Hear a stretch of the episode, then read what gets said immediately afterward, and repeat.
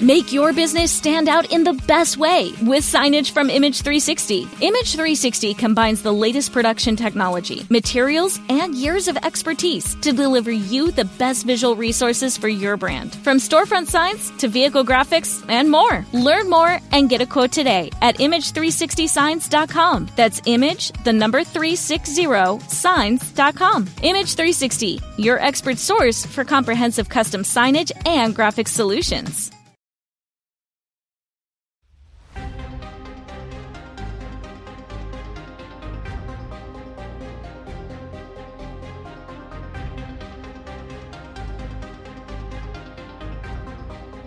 Bienvenidos a Cinema TV, un podcast de Milcar FM. Este es el capítulo 17 y hoy es 9 de mayo de 2018.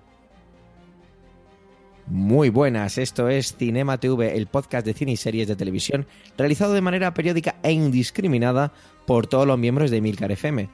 En este podcast, uno o varios de los locutores de nuestra red de podcast te va a hablar de una película o serie de televisión que haya visto y que te quiera recomendar para que la veas o para que te evites un sufrimiento innecesario. En esta ocasión somos dos, vengadores de cómic de drama. Empezamos presentando al Hulk del podcasting de cine y series en España. Antonio Rentero de Preestreno. Buenas noches, Antonio. Hola, buenas noches. Eh, Esta noche procuraré no transformarme y, y que todo transcurra por los cauces adecuados. Y el que os habla, el que le habría encantado ser Iron Man, no tanto por el dinero, sino porque creo que el dorado y el rojo combinan muy bien con mis ojos. Javier Soler, de Trending. Muy buenas noches a todos. Bueno, pues vamos a compartir con vosotros nuestras sensaciones sobre la película... Los Vengadores, las guerras del infinito. Fenomenal. Bueno, mira, eh, Antonio, te reto ya para que empecemos así bien, a que me hagas una sinopsis, pero con el número más limitado de palabras que puedas. Bien. La sinopsis de Infinity War comienza ahora. Abre comillas. Te has perdido 18 películas. Cierra comillas. no, ya, ya, ya en serio, esta es una de las películas con las que se cierra el broche de tres fases que han sido estas 18, 19 películas con, con las que Marvel Studios ha llevado al, al cine lo que ya era habitual en los cómics. Hemos ido conociendo a personajes como Iron Man, Thor, Capitán América, que poco a poco eh, se han ido desarrollándose por, por separado y confluyeron en su momento en la primera película, Los Vengadores, y ya vimos que había una amenaza que procedía del espacio exterior, el malvado Thanos, que podía hacerse con las, eh, las joyas o las gemas del infinito, que le darían un poder total, y, y en cada una de las películas anteriores hemos ido viendo cómo todo eso conducía a esta película en la que por fin eh, Thanos, de hecho es el protagonista de la película, lo que trata de hacer es, esto espero no desvelar demasiado porque ya nos lo han ido contando previamente, trata de restablecer o de establecer, mejor dicho, un equilibrio en el universo. Y ese equilibrio pasa porque básicamente desaparezca la mitad de los seres vivos que existen eh, en todo el universo. Y claro, los Vengadores que por separado hemos ido conociendo su vinculación con esas gemas del infinito, hemos ido viendo cómo se, conformaba el grupo de los Vengadores y cómo se conformaban a su vez otros grupos que aparecen aquí, como los Guardianes de la Galaxia, o personajes que se han ido añadiendo, como puede ser Spider-Man, aquí es donde tienen de verdad la prueba de fuego. El lema siempre en los cómics de los Vengadores, que todavía no hemos visto en el cine, por cierto, es Vengadores reunidos, y aquí es donde finalmente se reúnen para hacer frente a la gran amenaza que, que además no es una amenaza sobre Nueva York o el planeta Tierra o el sistema solar o la galaxia, es sobre todo el universo. Fenomenal, yo creo que es una sinopsis bastante, bastante acertada. Vamos a ir un poco con la parte técnica, aunque tampoco vamos a detenernos demasiado. Algunos puntos en concreto, ¿vale? Porque eh, vamos, queremos entrar cuando, lo antes posible en la, en la carne, en, en, en toda la chicha de la película. Dale un poquillo ahí. Habría que, que, empezar diciendo que esta película debe mucho a dos hermanos, que son los hermanos Joe y Anthony Russo, quienes tuvieron el privilegio, creo yo, de dirigir la, no la primera, pero sí la segunda y la tercera películas del Capitán América. eh, realmente tanto el Capitán América como Iron Man son un poco los dos ejes o los dos polos del eje en torno al que gravita toda la acción de estas fases en las que se desarrolla toda esta super trama de los Vengadores, Thanos, la Gema del Infinito y compañía. Y realmente establecieron eh, el tono perfecto en la que yo creo que es, quitando la primera Los Vengadores, la película más redonda de todo este universo cinematográfico Marvel, que es Capitán América, el Soldado de Invierno. Consiguieron un equilibrio magnífico bueno, primero, yo creo que es de alabar el que no solo dos personas, sino además dos hermanos dirijan y dirijan bien una película. Esto tampoco es que sea infrecuente. Los hermanos Cohen, por ejemplo, los hermanos, hermanas Bakowski, pero una película tan compleja como esta, en la que el estudio mete tanta mano, películas de este tipo, que además los dos hermanos no se maten entre ellos, como, como decía Jardiel Poncela, se odiaban como hermanos, pues creo que es digno de alabanza, que sepan construir una historia que equilibra la parte superheroica, la de aventura, la de intriga. El Soldado de Invierno era casi un thriller político, eh, heredando casi momentos de los eh, thrillers políticos de los años 70 claro, Robert Redford nos recordaba los tres días del cóndor, por ejemplo, o yo sé que esto a, a nuestro amigo Calaveras no le gusta, pero que sí, que yo me acordaba de todos los hombres del presidente cuando veía El Soldado de Invierno, y aquello funcionó tan bien que les dijeron, venga, pues continuad con Capitán América Civil War. Y básicamente esa película podía haber sido una película de los Vengadores, porque el conflicto de fondo, aunque el protagonista fuera el Capitán América, ya teníamos las dos facciones de todos los Vengadores. Y si había dos directores capaces de sostener sobre sus hombros, cual Titánicos Atlas, el peso de una función con, yo creo que como 60 eh, superhéroes o, o personajes más o menos relevantes, dieron prueba de que podían hacerlo en Civil War. Y a pesar de ahí, eh, o sea, y a partir de ahí, lo que teníamos era evidentemente un, trabajo minucioso que se ha ido estableciendo desde los estudios Marvel, que ha cuajado, yo creo, como producto de entretenimiento con muy pocos peros que ponerle, eh, incluso críticos, en más o menos serios y respetables, dejando aparte el tema superheroico, que evidentemente pues es un subgénero eh, no hablan mal de la calidad eh, fílmica de la película y creo que el reto se ha saldado con prueba superada. Ya luego, si quieres, entramos luego en cuestiones de recaudación y éxito en taquilla. Pero la parte técnica, estos dos eh, chicos, tanto directores como co-guionistas, pues se han pegado una currada y creo que el resultado es más que elogioso. A mí me. Yo me acuerdo cuando vi Soldado de Invierno que me sorprendió muchísimo. Siempre pongo el ejemplo de que yo creo que si le quitabas el componente puramente superheroico, eh, era eso lo que tú decías, un thriller. Y todas esas.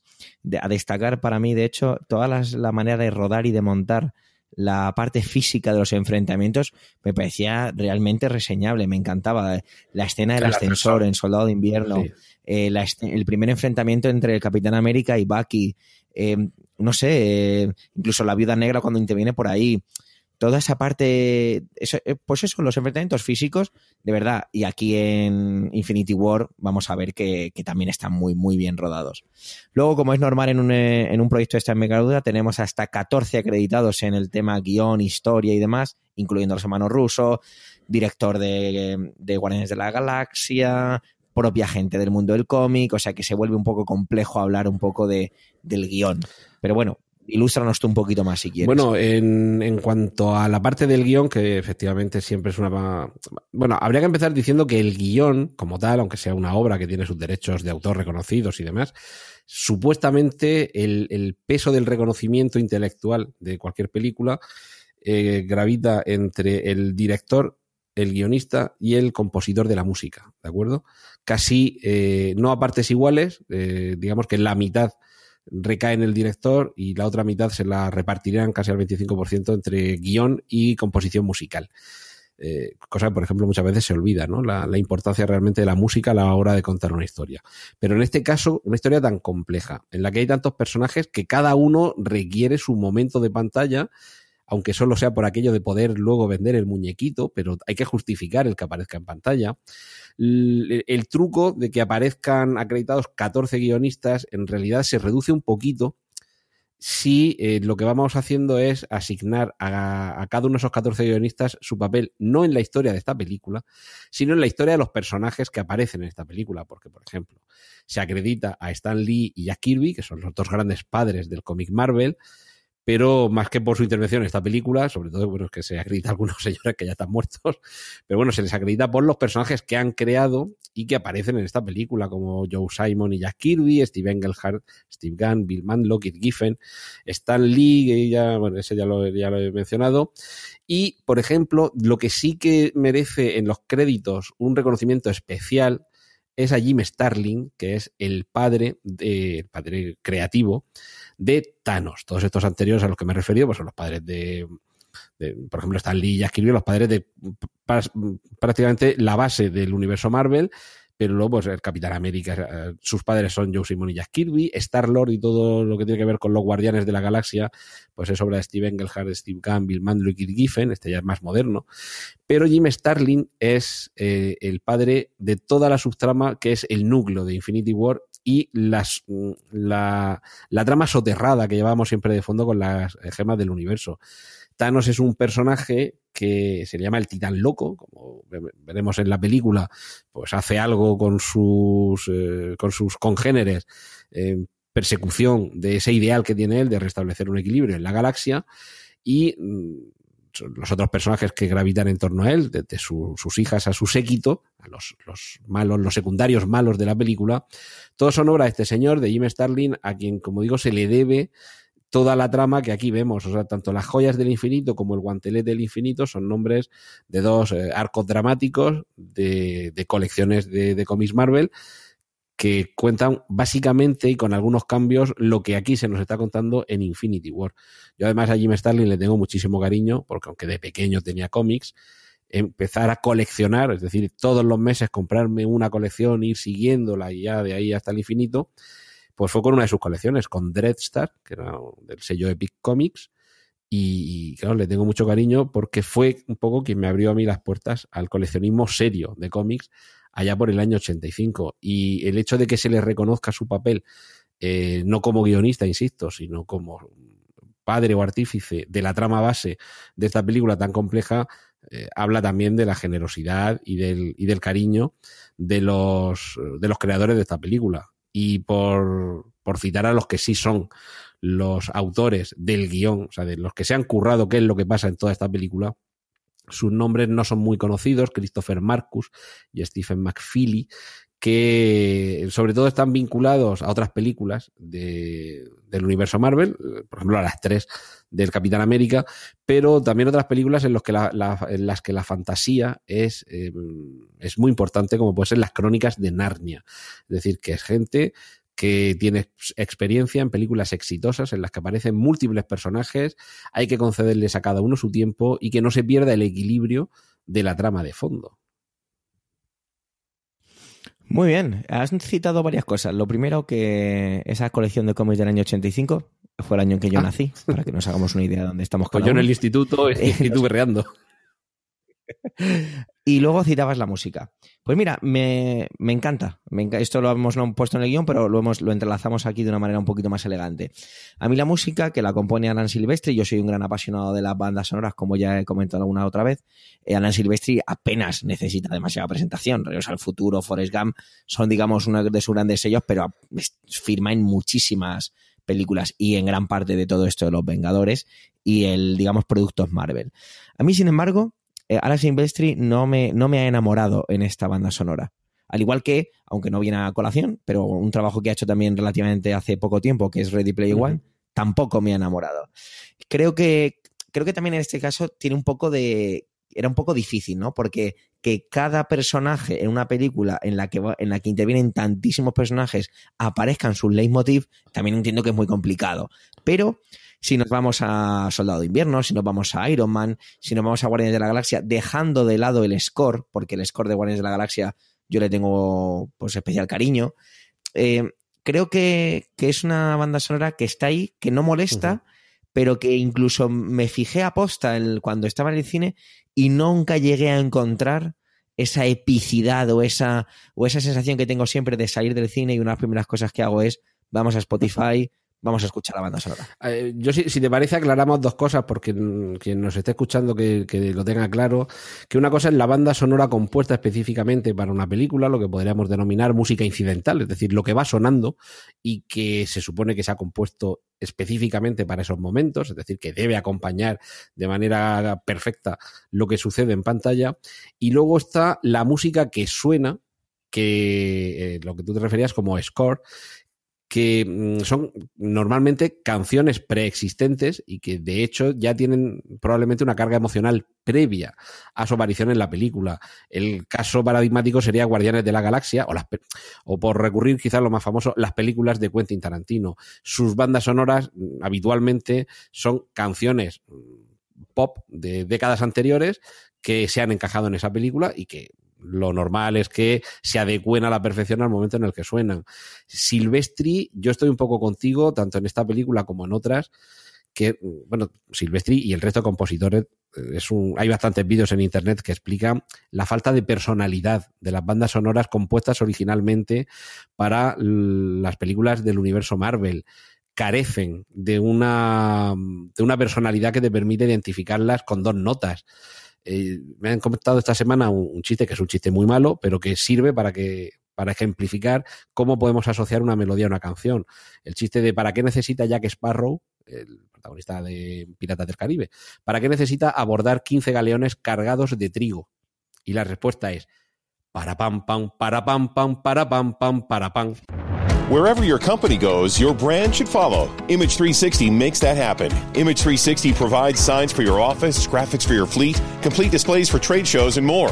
With decades of experience combined with advanced technology, our high impact solutions help to get you noticed by quickly informing customers who you are and what you do. Learn more and get a quote at image the numbers 360signs.com. Image 360, your expert source for comprehensive custom signs and graphic solutions. Vernon, Vernon, Vernon, the specialist. The name says it all. When you focus solely on indoor comfort for 43 years, well, you get really good at it. Get your heating or cooling system tuned by a Vernon specialist today for only $69. Vernon's 60 to 90 minutes of meticulous system inspection guarantees energy savings, or the tune up is free. Now that's a value. Go to VernonHeating.com.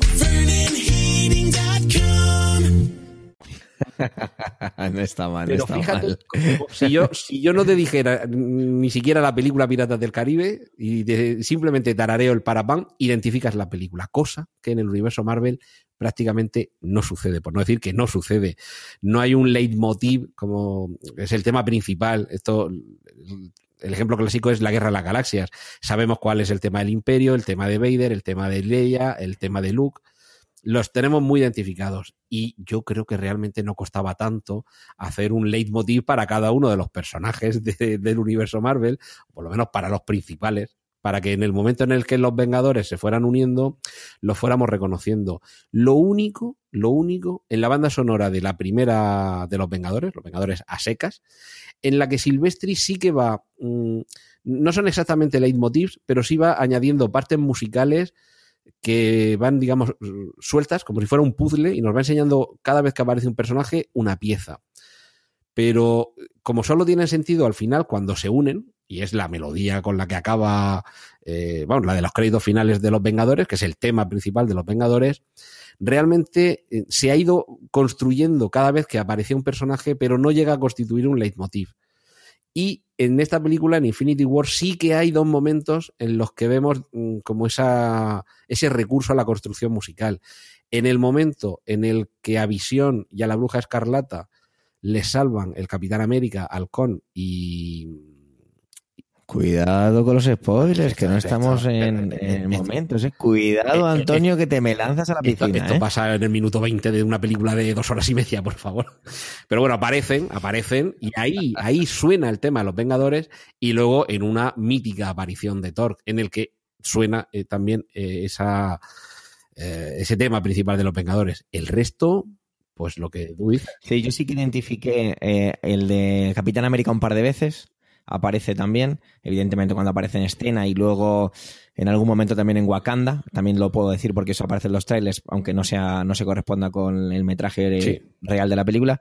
Y lo mismo, nada, igual, tres acordes cuando aparecen los guardianes. Y ya está. El resto sí, es la música esa incidental compuesta por Alan Silvestri, que vuelvo a decir, no es que esté mal, pero que no me ha impactado, ¿no? Hay mucha gente que hace esa comparación y, y en mis círculos de, de, amigos se hace siempre esa comparación de que fíjate que DC ha hecho muchas cosas mal, pero que las bandas sonoras de los personajes de DC y de la, la película de la Liga de la Justicia es una de sus mejores cosas, por ejemplo. Y en este caso aquí es una cosa que, bueno, está ahí, eh, por supuesto que está, pero que, que no nos dice mucho más. Sí, eso quizá ayude el, contar con unos compositores que, que realmente creo que se toman con un poquito más de seriedad el trabajo de darle personalidad a esa banda sonora. Yo coincido contigo, la. Bueno, vamos a ver. Yo amo a Zimmer, ¿vale? Desde el punto de vista más heterosexual que quieras, pero yo a ese, señor lo amo. Y ese señor sabe perfectamente cómo con tres notas construir una melodía que se te queda clavada y que a partir de ese momento vas a reconocer siempre. Eso en personajes tan, iba a decir básicos, pero que no se me entienda mal, arquetípicos, como los del universo DC, casi puede resultar más fácil.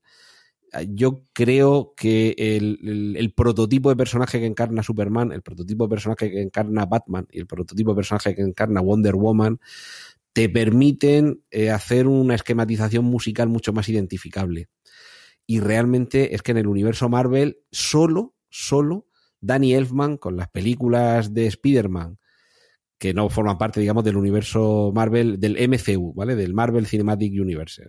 Sí, sí. Eh, ahí sí que eh, construyó un tema que eh, asociamos a Spider-Man, igual que en la, la banda sonora de, de X-Men, que son también, aunque sean personajes Marvel, pertenecen a otro, a otro universo pero, pero realmente a Silvestri con todo lo que lo podamos querer y también, o sea, los tres toques con los que identificas Regreso al futuro, por ejemplo, pues no lo sé, porque no he encontrado la inspiración para hacer algo parecido en todas las películas que ha tenido aquí. Eso es lo que quizá le he hecho yo en cara, ¿no? Que es un, un compositor que sí lo ha conseguido otras veces, pues bueno, que aquí no nos lo ha dado. Pero bueno, sigamos con la parte técnica. Eh, esto se ha estrenado en abril de 2018 y estamos ya en mayo y bueno, se ha escrito y se ha dicho, se ha comentado, se han publicado vídeos de, bueno, o sea, se podrían llenar casas con todo lo que se ha publicado. Pero bueno, podríamos decir simplemente que no se dicen, todavía no se saben cifras oficiales, pero se habla de que esto ha costado algo menos de 400 millones de dólares y que en su primer fin de semana superó los 630 millones de recaudación. Bueno, pues que la cosa evidentemente va bien, ya ha roto un par de récords y seguirá por ahí. Bueno, lo que era más o menos yo creo que bastante previsible. Nadie, nadie podría, bueno, nadie no. Bueno, sí, yo creo que nadie podría sorprenderse de todo lo que, de todo lo que está pasando alrededor de, de todo este mundo, también rodeado de mucho marketing, pero bueno, pues que ha ido cultivando con esas 19 películas anteriores esta culminación. Yo el ejemplo que pongo también en esto es, yo tengo compañeras de trabajo, yo soy profesor y la mayoría de lo que tengo son compañeras, no compañeros, y esto no tiene que ver con una cuestión de, de que esto es una cosa de chicos o de chicas, pero ellas ninguna es seguidora de cómics, ninguna, y sí que han ido viendo algunas de las películas y estaban, yo me acuerdo que dos semanas antes y en las comidas y en los recreos se hablaba de, ah, pues a ver si viene esta película ya, qué ganas tengo de ir a verla, o sea que digamos que había unas ganas por ver o un movimiento por ver esta película, esta culminación. Sí, los últimos datos que he estado con, consultando hoy eh, ya han superado los mil millones de recaudación global que es un disparate, o sea, es, un disparate. Estamos hablando de eh, las antiguas pesetas de toda la vida, eh, están las antiguas pesetas y las nuevas pesetas que algún día llegarán, de más de 160 mil millones de pesetas, ¿no? que eso es un auténtico dineral. Y, esto va, a seguir, seguramente ya no tanto, o sea, por ejemplo, no creo que llegue a los 2 mil millones, pero vamos, mil y muchos millones, es, es más que posible que sí, porque o sea, si es que hace 10 días que la han estrenado, o sea, tiene todavía recorrido en cine y bueno, ya luego llega el mercado doméstico, que eso ya son otros López. Pero. No, no, ya lo creo. Pero, pero claro, estamos hablando únicamente del dinero que ha hecho en taquilla. Y creo que no debemos olvidar que películas como esta son películas acontecimiento, en las que el acontecimiento no es tan solo ir, y en eso estoy también de acuerdo contigo, no es el caso de, de Wonder Woman, que parecía que era la película feminista por excelencia, igual que Black Panther era la película de integración racial por experiencia, circunscrito al mundo de los superhéroes En este caso no hay, digamos, esos componentes, pero sí que es cierto que yo, por ejemplo, en mi casa, pues, dos de mis hermanas, eh, cuando se enteraron de la fecha, dicen, bueno, a ver cuándo pillan las entradas para que vayamos. Y digo, sí, sí, vale, no, no, no os preocupéis. Y allá que nos fuimos, pues mis dos hermanas, mi novia y yo a ver, a ver la película y, y había muchas chicas. Y de hecho, hay un elemento que si quieres lo mencionaremos más tarde en la parte de spoilers, sobre todo por explicar un par de cosas que lo han explicado a posteriori los directores, que es, son elementos de carga emocional que aunque nosotros los hombres también tenemos sensibilidad y también lloramos de vez en cuando, pero que quizá en el público femenino eh, ha marcado todavía más a muchas espectadoras precisamente por eso, porque no sea todo testosterona. Y dejamos aquí el claim para que los oyentes continúen hasta la parte de spoilers. Fenomenal. Bueno, vamos a meternos con la parte del reparto, pero vamos a, vamos a ir, vamos a ir un poquito a capón porque si no sería imposible. Vamos a ir nombrando y mira, te lo voy a poner, esto no está de guion, te voy a poner un reto. Yo voy a decir el actor y tú dices el personaje. A ver si, a ver, a ver en cuáles Venga, fallas. vale. ¿Vale? Venga, a ver. Empezamos. Robert Downey Iron Man, Jr., Tony Stark. Chris Hemsworth, Thor Odinson. eh, Mark Ruffalo, Bruce Banner, Hulk. Chris Evans, Steve Rogers, el Capitán América. Scarlett Johansson, Natasha Romanova, la Viuda Negra. Don Chidley. Eh, Este es Máquina de Guerra. Igual lo he pronunciado Chile, mal, ¿eh? creo que es, pero bueno. Chile. Máquina de Guerra, Tony Rhodes. Benedict Cumberbatch, Es el doctor Stephen Strange, el doctor extraño, maestro de las artes místicas y guardián del ojo de Agamotto.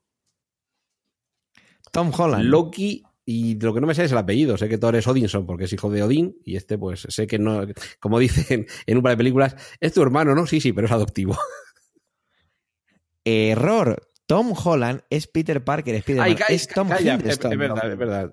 Vaya, vaya fallo, vaya fallo, vaya fallo. Como se entere Milcar de esto, te No, echa de la red, no te eh, digo más. Eso te echaré la culpa porque eh, he confundido la pronunciación del apellido. Ah, claro, claro. Bueno, no te preocupes, luego lo edito. Venga, seguimos. Eh, Chadwick Boseman, Es Chala, eh, Black Panther, el rey de Wakanda. la bellísima Zoe Saldaña, Eh, esta es de los Guardianes de la Galaxia y lo que no es, espérate, Gamora.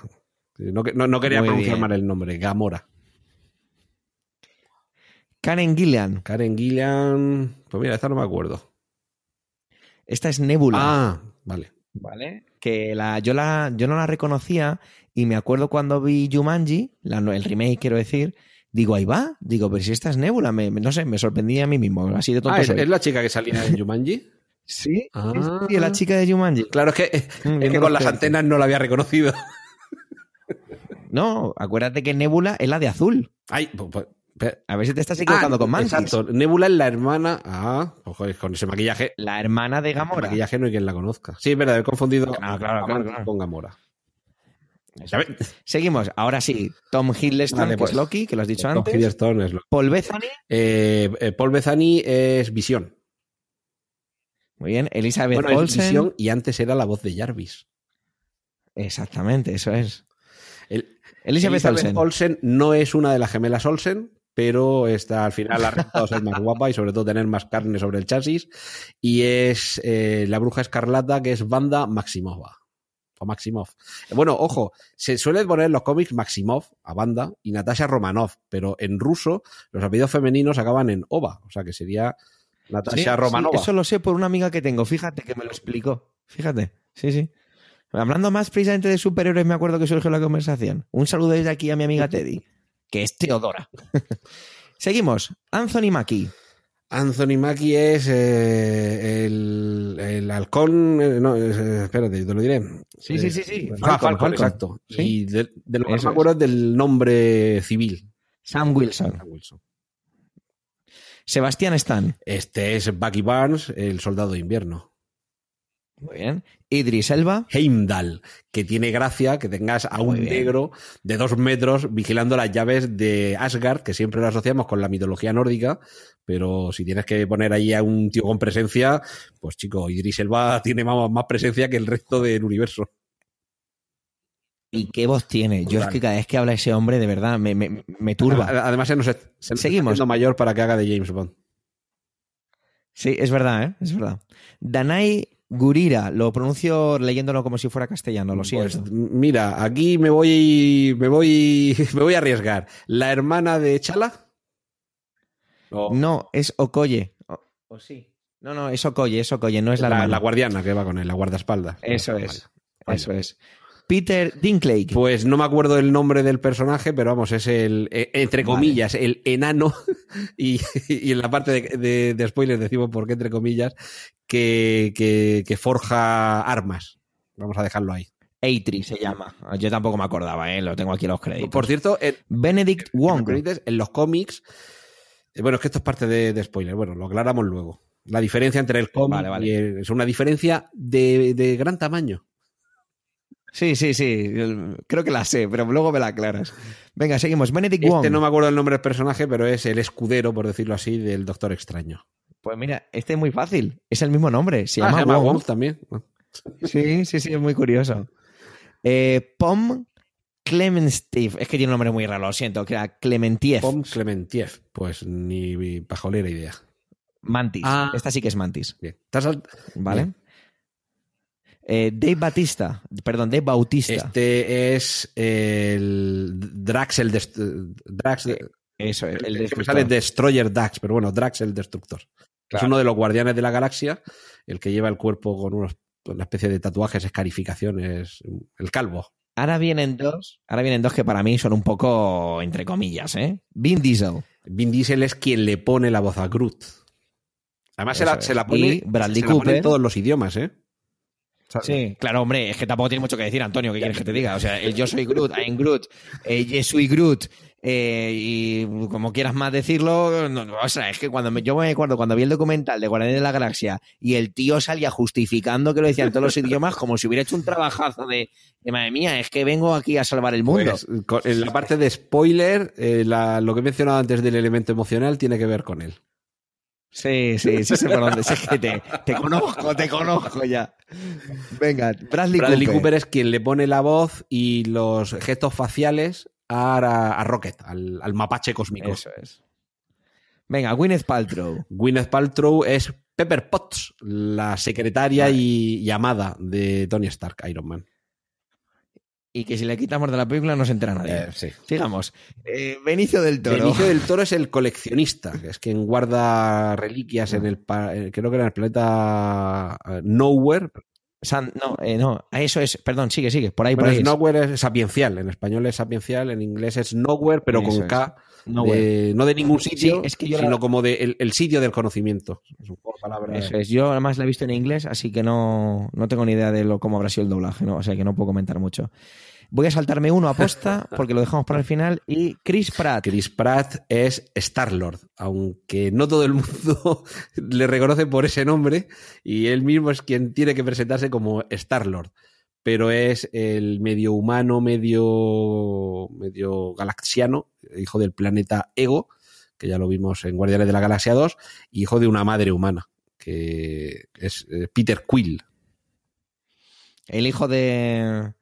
De este, ¿cómo se llama? De David Hasselhoff, ¿no? sí.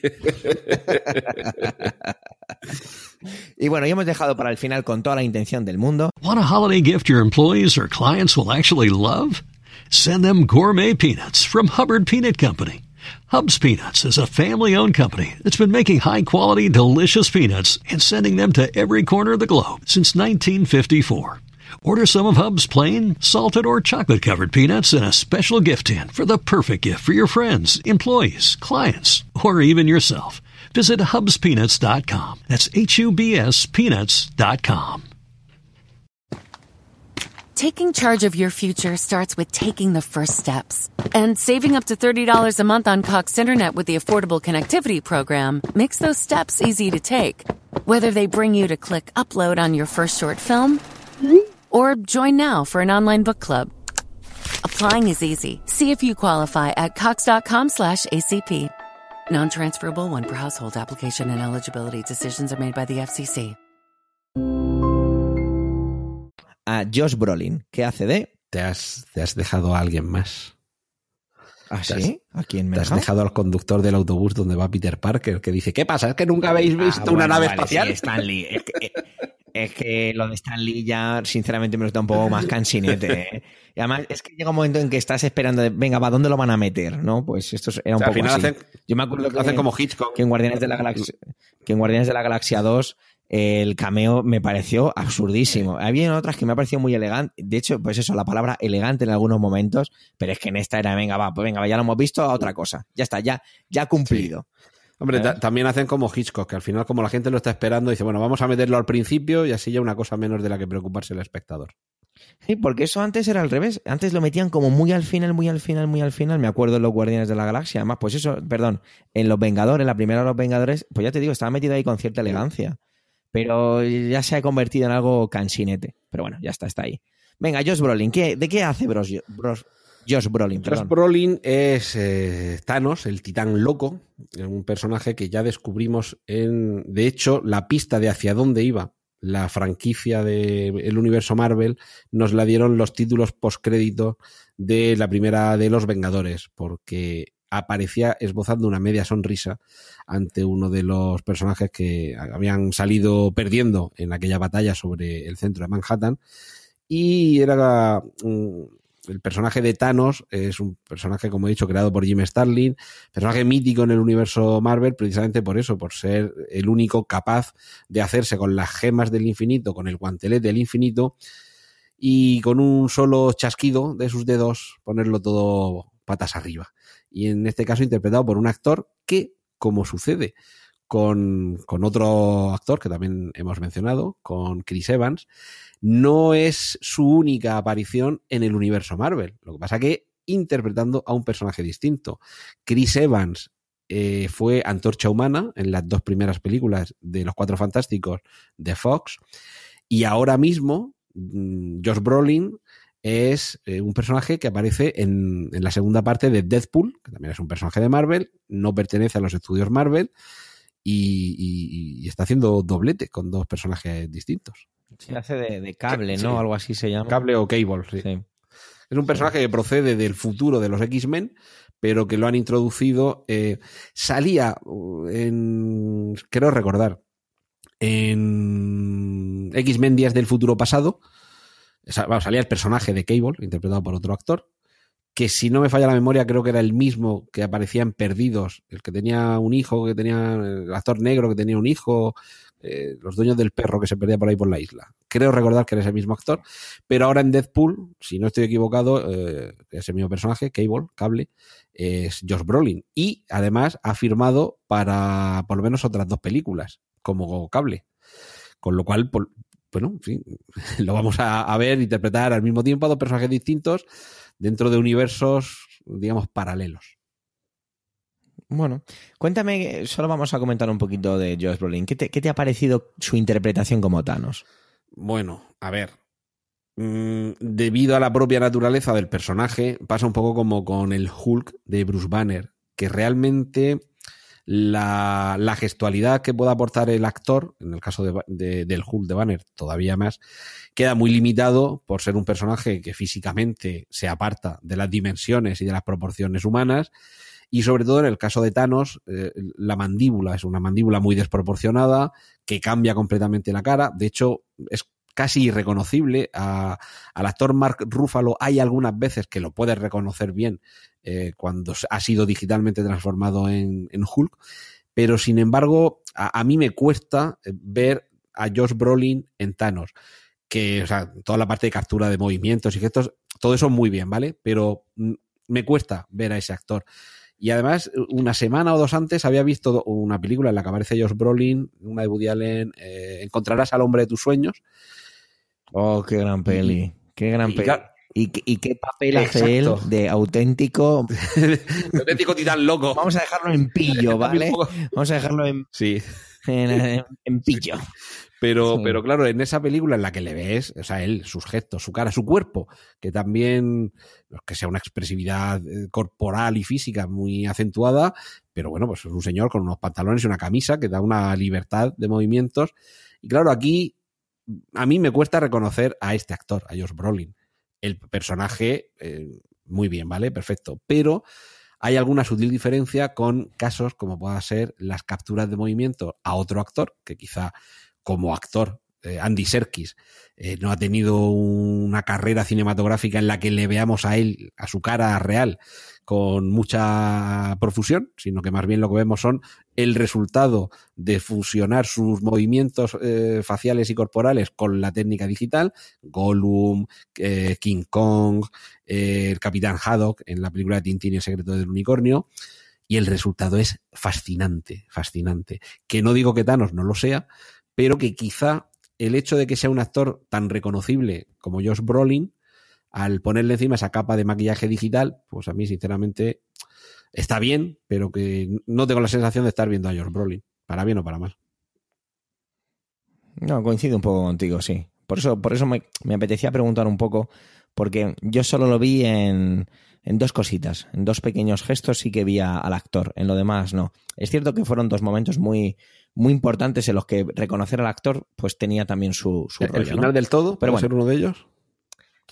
Puede ser un, sí, es uno de ellos, el final del todo y una de y uno de los momentos cumbres Sí. en los que podríamos decir que, que podemos llegar a empatizar un poco con este personaje. Sí, creo, creo que sé a cuáles te refieres y efectivamente ahí, sobre todo los ojos, fíjate que además los, los ojos... Sí, sí, es que te iba a decir, es que la parte de lo que dices de la, de la mandíbula es cierto que te saca totalmente de lo que es la, la- el, el humano que está detrás, pero hay un momento en los ojos ahí, la nariz, que, eh, que consiguen, que consiguen De hecho, el plano está intencionalmente puesto también de cierta manera, supongo, para que, para que te, te produzca un poco eso, ¿no? Creo que ahí la labor de dirección está hecha con, con muchísimo, medido al milímetro. Hecho, eh, antes de despedirnos eh, de, de Thanos, en la escena post-crédito de Los Vengadores, el actor que digitalmente maquillado interpreta a Thanos no es Josh Brolin. Además, de hecho, lleva también como una pequeña... No, no, si este es el tercer Thanos que tenemos. No sé si aquí pasará, yo creo que no, como con la Guerra de las Galaxias, que dentro de unos años habrá una edición especial en la que cambien al Thanos del final de Los Vengadores por Josh Brolin haciendo de Thanos. Bueno, no me sorprendería nada. No, ¿eh? no, no, porque nada. ya George Lucas ya no está, que si no. Claro, ya no está ahí metido, quiero decir. No me sorprende nada. Pero mirar, esto es la, la magia, la magia de, de los Vengadores se ha apoderado de- del podcast en este momento. Porque, como si fuera Stan Lee, el, el director de, de esta casa, de Milcar FM, ha decidido aparecer en este Excelsior. podcast. Entonces tenemos que saludar con un. Sí, sí, totalmente. Así que tenemos que saludar eh, con un, con un muy buenas noches, Emilio, a este podcast. ¿Cómo está usted? Pues bien, bien, bien, bien. Eh, estupendamente. He entrado aquí a Sencaster a grabar algo y de pronto se encuentra aquí. Digo, ¿qué hace aquí esta gentuza? Voy, a, voy a meterme a poner orden inmediatamente porque seguramente estarán cometiendo alguna, alguna Varias, varias. Bueno, más o menos, más o menos. Te cuento dónde estamos. Mira, acabamos de Venga. terminar todo el apartado técnico de, de Infinity War. Tú has ido a verla, Bien. ¿no? Sí, sí. He, he ido a verla y estoy a punto de verla otra vez. Estoy a escasas horas de repetir esa magna experiencia y bueno, de- de- deseando, mm, evidentemente, escuchar, eh, escuchar todo lo que ya habéis dicho, eh, a- a- hablar aquí todos juntos y verla mañana de nuevo con los ojos más abiertos, si, si cabe. Fenomenal. Pues mira, lo que vamos a hacer es lo siguiente. Yo tengo aquí apuntada una pregunta para Antonio, pero vamos a empezar atropellando al director de la red. Y es, Ahí. Emilio, ¿qué, qué fue, qué fue lo que sentiste cuando te levantaste de la butaca al terminar Infinity War? Eh, satisfacción plena.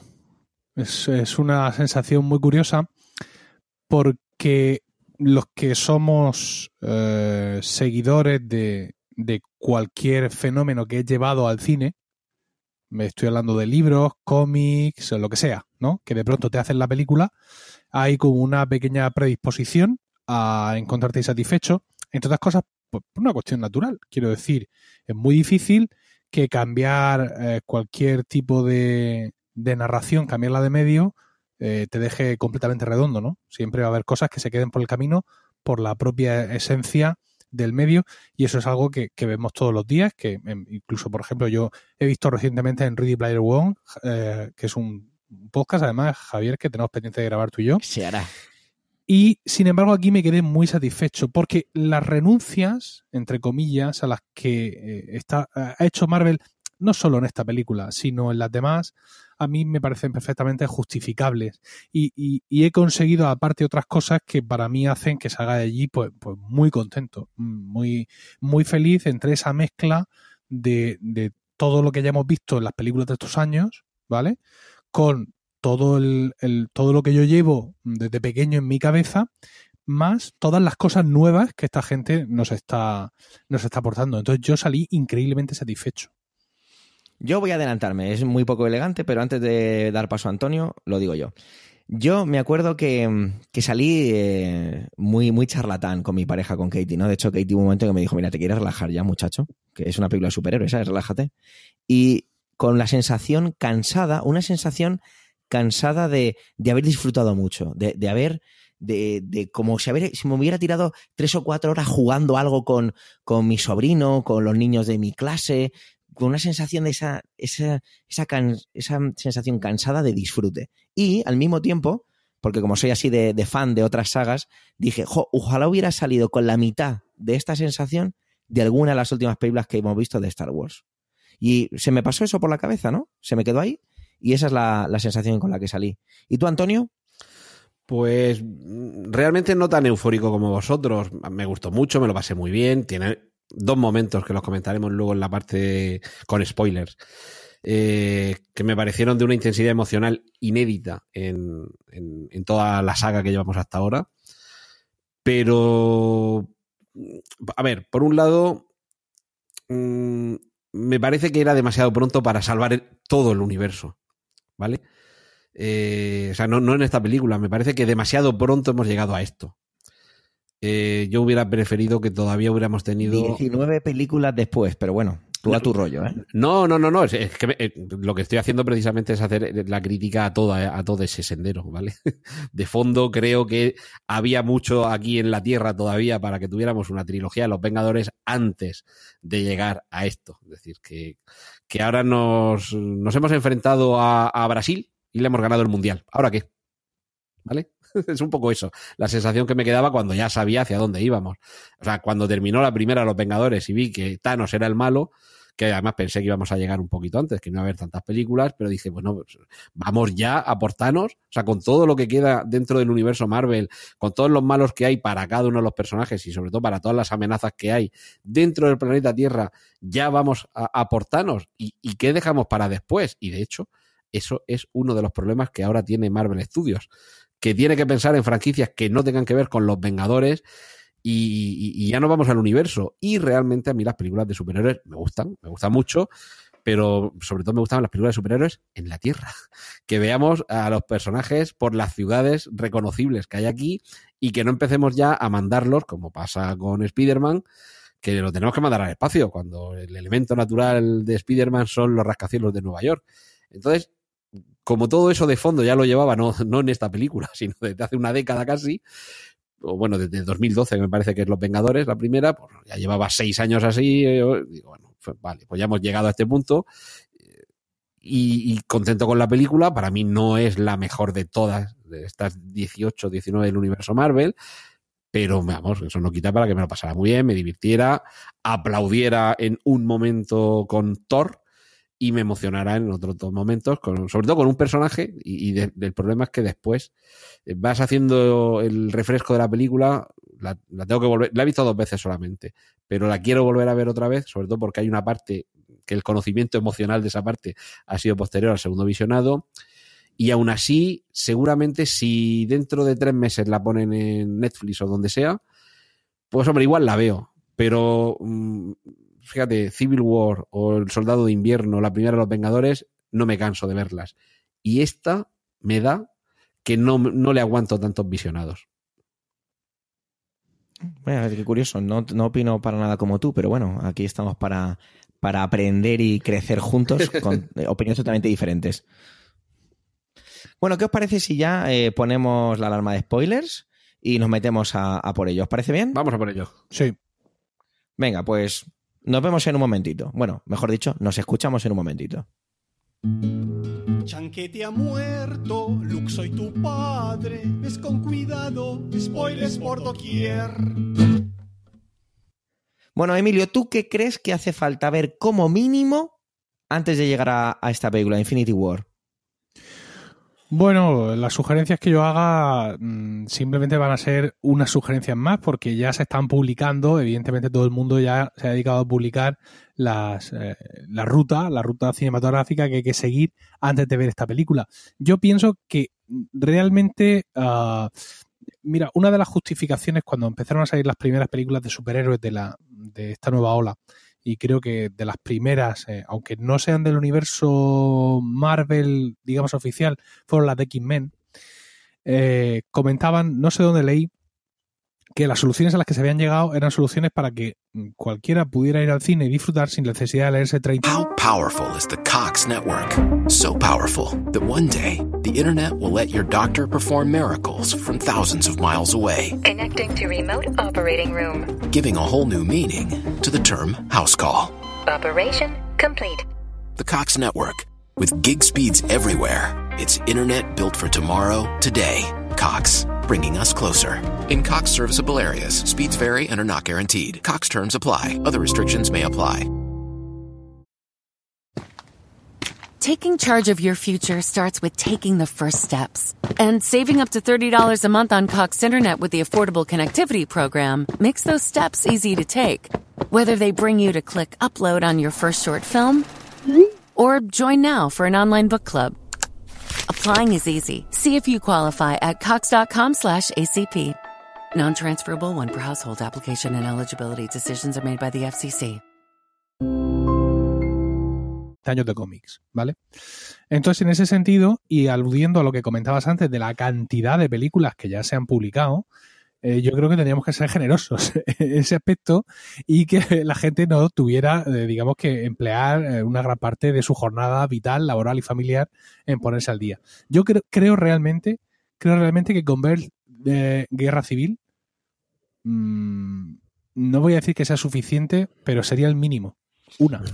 Y, y, por una sencilla razón, para entender, digamos, la, la, parte más evidente o más fraglante, que es por qué uh, aparecen Vengadores que parecen que están como fuera de la ley. ¿no? Esto es como muy media res, ¿no? Es algo que te pilla de camino. Que te anden contando historias de las gemas del infinito, pues es una cosa que más o menos puedes asumir, ¿no?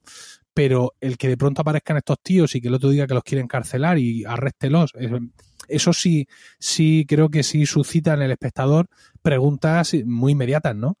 Entonces creo que como mínimo eh, con Capitán América Guerra Civil Mm, da para explicar eh, ese momento y el resto yo pienso que es disfrutable. Hay gemas del infinito, 6-5 como si hay 6. Eh, creo que eh, si Hulk está en la nave con Toro no lo está, pues que yo, por ejemplo, no he visto Ragnarok y tampoco me ha pasado nada. Y tampoco he visto mm, la de, la de Pantera Negra, no porque no haya querido, ¿eh? sino porque no he tenido la oportunidad y por ahí he entrado sin problemas. Pero yo creo que sí, que Guerra Civil sí sería interesante eh, que la gente la pudiera ver antes de, de, acercarse a esta, a esta película. Yo coincido contigo y antes de dar paso a Antonio, digo que sí que tienes que ver Thor Ragnarok solo por una cosa. Y eh, supongo que Antonio coincidirá conmigo. Y es que eh, Infinity War empieza unos 10 segundos después que acaba Thor Ragnarok. Sí. Sí, equivoco? es un poco como lo que sucede con el episodio en la Guerra de las Galaxias, el episodio 7 y el 8, que por primera vez en esa saga, entre un episodio y otro, transcurren segundos apenas. Pero fíjate, yo eh, estoy un poco con Emilio, eh, yo iría un poco al, al minimalismo mal, marveliano y añadiría, mm, me parece desde luego muy pertinente mínimamente haber visto antes Civil War y añadiría como muchísimo eh, Guardianes de la Galaxia y eh, en orden eh, disminuyendo en el orden y la primera Los Vengadores. Creo que solo con esas tres películas te has hecho la visión de conjunto global. En Civil War, desde luego, comprendes las facciones porque se producen y porque hay unos Vengadores que están peleados con otros, pero te faltaría el elemento de la amenaza cósmica, que precisamente también para entender el conflicto entre los Vengadores, te viene bien ver cómo se unieron primero, y eso te lo cuentan en la primera los Vengadores, y nos faltaría la parte de amenaza cósmica, por lo menos saber de dónde vienen esta, esta serie de taraos espaciales. Y ahí mmm, no tengo muy claro si mmm, sería más aconsejable ver Guardianes de la Galaxia 1 o dos. Quizá la dos porque está más integrada en, en la continuidad y también porque es más divertida. que... Bueno, pero, pero mira, tú hablas de la justificación de dónde vienen estos taraos, incluso podríamos hablar un poco de la gema de, del infinito que ya aparecen ahí, pues entonces solo por eso quizás sería más reseñable la 1, porque es donde aparece una de las gemas. En la 2 sí. es más bien un conflicto de uno de los personajes, ¿no? Sí, sí, cierto. La 2, por eso es más divertida, la parte en la que aparece Hulk pero realmente como, como, como capítulo que te aclara el resto de la visión de conjunto, la 1, evidentemente, y sobre todo por una cuestión. Eh, estamos, estamos, ya en la parte de spoilers, ¿verdad? Eh, lo, los cuerpos sí, sí, sí, Nova. Los cuerpos Nova aparecen en la primera y los cuerpos Nova son los que nos van, o por lo menos una de las integrantes de los cuerpos Nova, es que nos va a resolver la papeleta en la cuarta película Los Vengadores, que este es uno de los guiños que ya se han explicado con profusión en internet, pero por si queda alguien que no lo sabe, ese Viper modificado que aparece en la única escena post créditos de Infinity War, el logotipo que aparece es el escudo de la Capitana Marvel, que pertenece a los cuerpos Nova y que en los cómics por lo menos es uno de los personajes más poderosos del universo claro, si alguien tiene que hacerle frente al titán loco, ya hemos visto que todos los Vengadores juntos no han podido, pues si ahora queda en la mitad, pues imagínate el planteamiento. Y esta nos va a salvar un poquito, bueno, un poquito no, a ver, esto ya no es spoiler, si la película ni siquiera han empezado a rodarla, está claro que en Los Vengadores 4 volverán todos los que ahora estaban muertos. ¿Cómo? Eso es lo que no sabemos, ¿vale? Si queréis entramos luego en este, en este tema. Yo, en todo esto de los fuertes me hace mucha gracia porque no soy, pues soy lector de cómics, no, no tanto como vosotros creo, pero bueno, sí que, leo, sí que he leído bastante. Y a mí cuando empiezan a justificar lo fuerte que es un personaje, me hace mucha gracia, ¿no? Porque yo sí que he leído algo de, Capitán, de Capitana Marvel y de Capitán Marvel. Y cuando. Y el Vigía, que es un, un superhéroe que tiene la fuerza de mil soles en erupción. Y Thor, que es capaz de no sé qué. Y no sé. Hay veces que dices, pues que llegas a, unos, a unos niveles de, de fuerza que luego ves al pobre Falcon y dices, pero ese muchacho, ¿qué va a hacer? ¿Qué puede hacer ese chiquillo? ¿Sabes? O, o, Natasha Romanov. Yo cada vez que veo a Natasha Romanov digo, si es que la van a aplastar a la pobre, la van a aplastar. Sí, pero no, no si te importaría que, que se lanzase hay... contra ti con esa pirueta que suele hacer para desequilibrar a sus enemigos, ¿verdad? Yo es que tengo, tengo mucha suerte, y tú esto no lo sabes, pero yo tengo muchos amigos que dicen que mi chica se parece mogollón a, a Scarlett Johansson. Entonces, siempre que, siempre que vienen, y muchas veces dicen, claro, tú como, como te acuestas con Scarlett Johansson, pues ves, yo, yo ese problema y, ya lo tengo y, solucionado. Y, Oye, pues es verdad. ¿Y qué dice la interesada? Fíjate, acabo de caer. Sí, sí, a que sí. No, ella dice que, que fenomenal, que ya tiene suerte porque puede elegir al vengador favorito cada noche. Bueno, tampoco vamos a entrar ahora en, la, en, en, las cosas de las que te disfrazas por las noches, ¿eh? bueno, sigamos un poco. Yo, como soy un poco Loki en esto, esto era una pregunta trampa, ¿vale? Porque, eh, ¿qué película ver como mínimo? Bueno, vale, sí, la palabra mínimo está ahí con toda la intención, ¿no? Y es lo buenísimo que para mí has tenido esta película y lo ves en el segundo 10 es que gracias a 19 anteriores, esta película no tiene eh, todas, todas esas premisas que tiene que tener una película de acción y es vamos Arturo. directamente a lo que vamos. Directamente. ¿Cómo es el inicio de esta película? Una declaración de, de, de intenciones total. Vamos a ver, Emilio, cuando nos cargamos a Heimdall, cuando muere Loki, es que eso ya a mí me voló la cabeza. No, no, la verdad es que el principio es como muy, muy, muy, muy abrupto, ¿no? Y, y fíjate, ahí sí tuve yo un poco una sensación de vértigo de haberme perdido algo en Thor Ragnarok que, mmm, que me hiciera como muchísima falta, ¿no? Eh, pero, pero bueno, mm, quiero decir, eh, el, el, comienzo, ese comienzo tan, tan rápido, tan, ese, ese puñetazo en el estómago, la verdad es que luego eh, sí permite ir reconstruyendo un poco más paso a paso eh, todo el proceso que suele ser muy habitual en este tipo de, de, historias, todo el proceso de, digamos, todo el reclutamiento, ¿no? El, cómo se van incorporando cada uno de los personajes a, a, esta gran guerra y con una pequeña excepción que supongo yo que tendrá su explicación, pero mmm, eh, cuando están, digamos, hay un momento en el que están pasando lista, ¿no?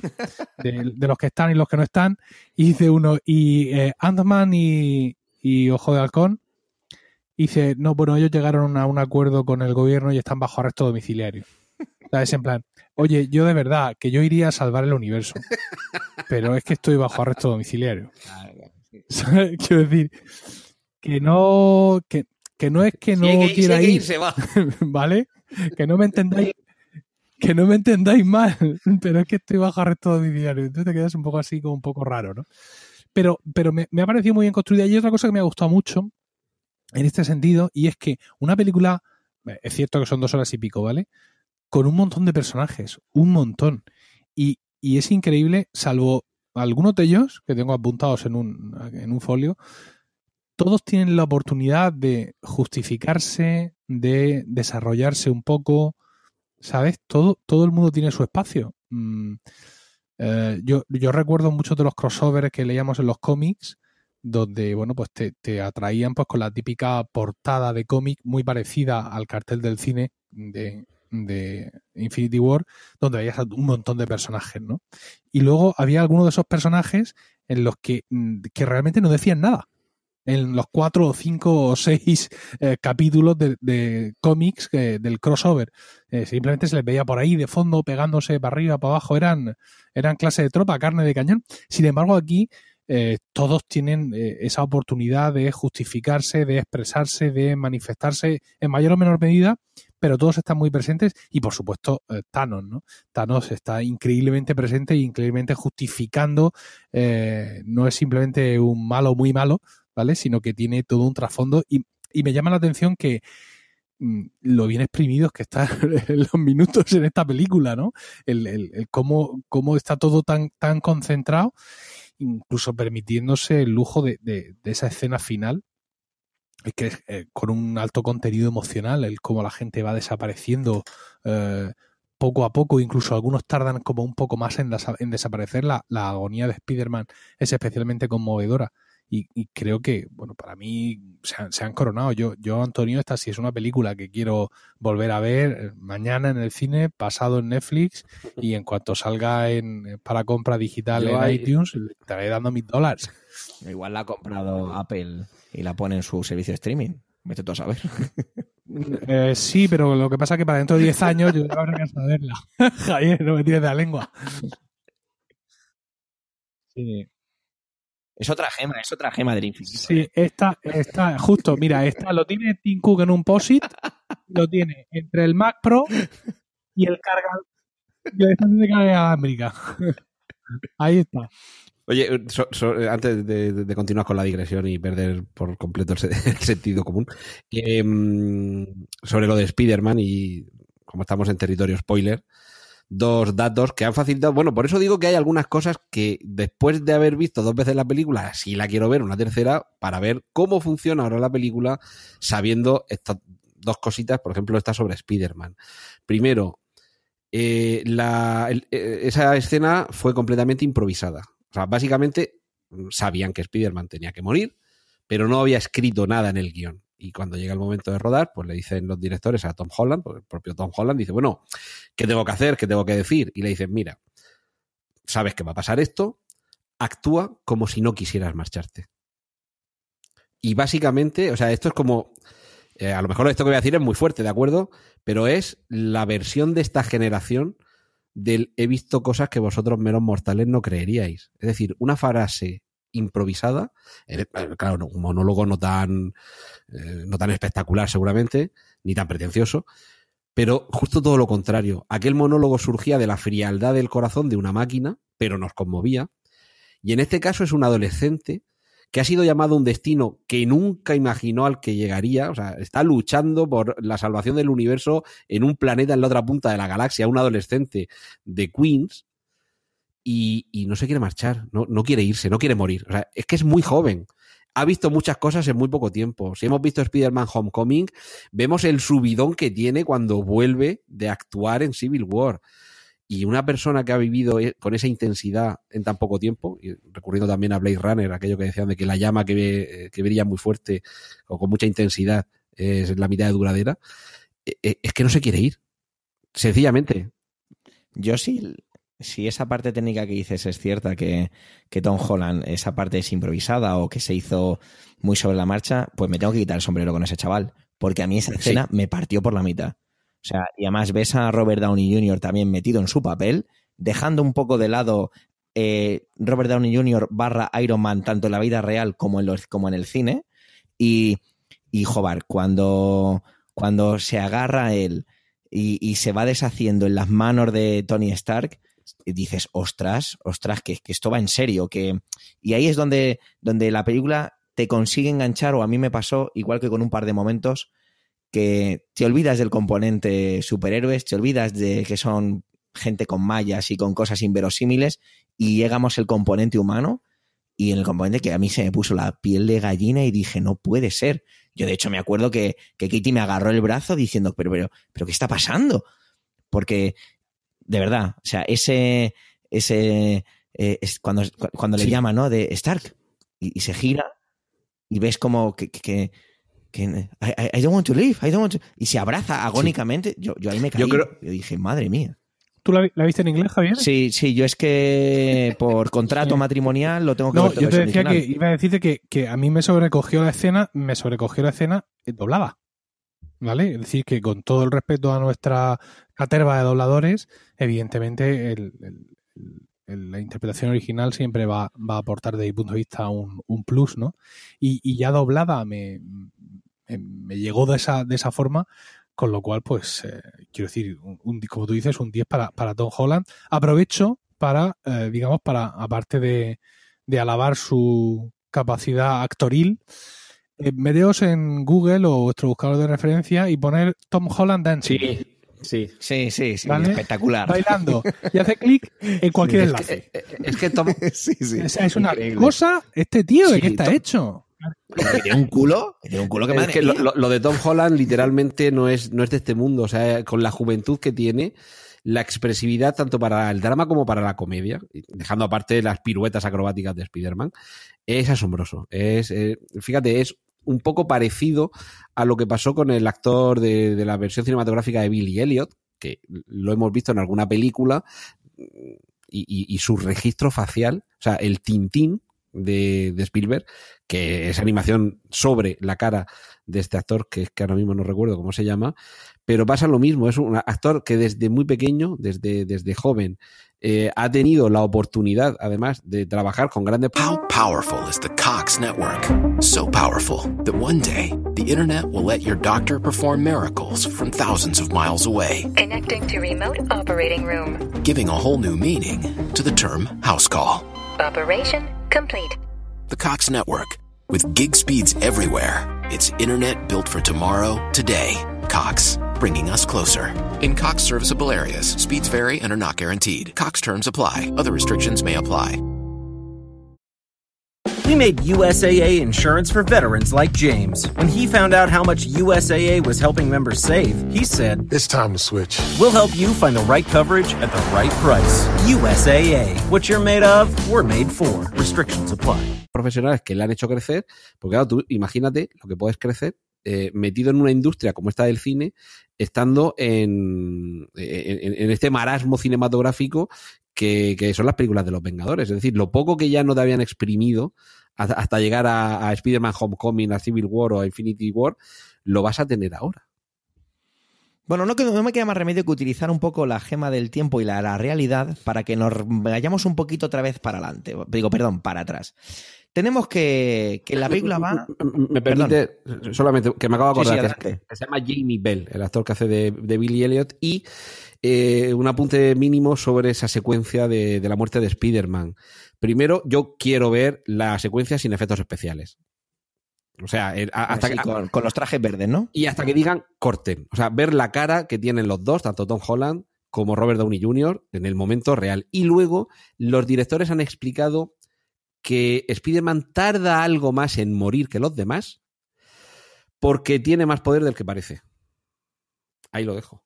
Ya, ya estamos, ya estamos. Entonces, bueno, estas son declaraciones de los directores que están en internet al alcance de cualquiera.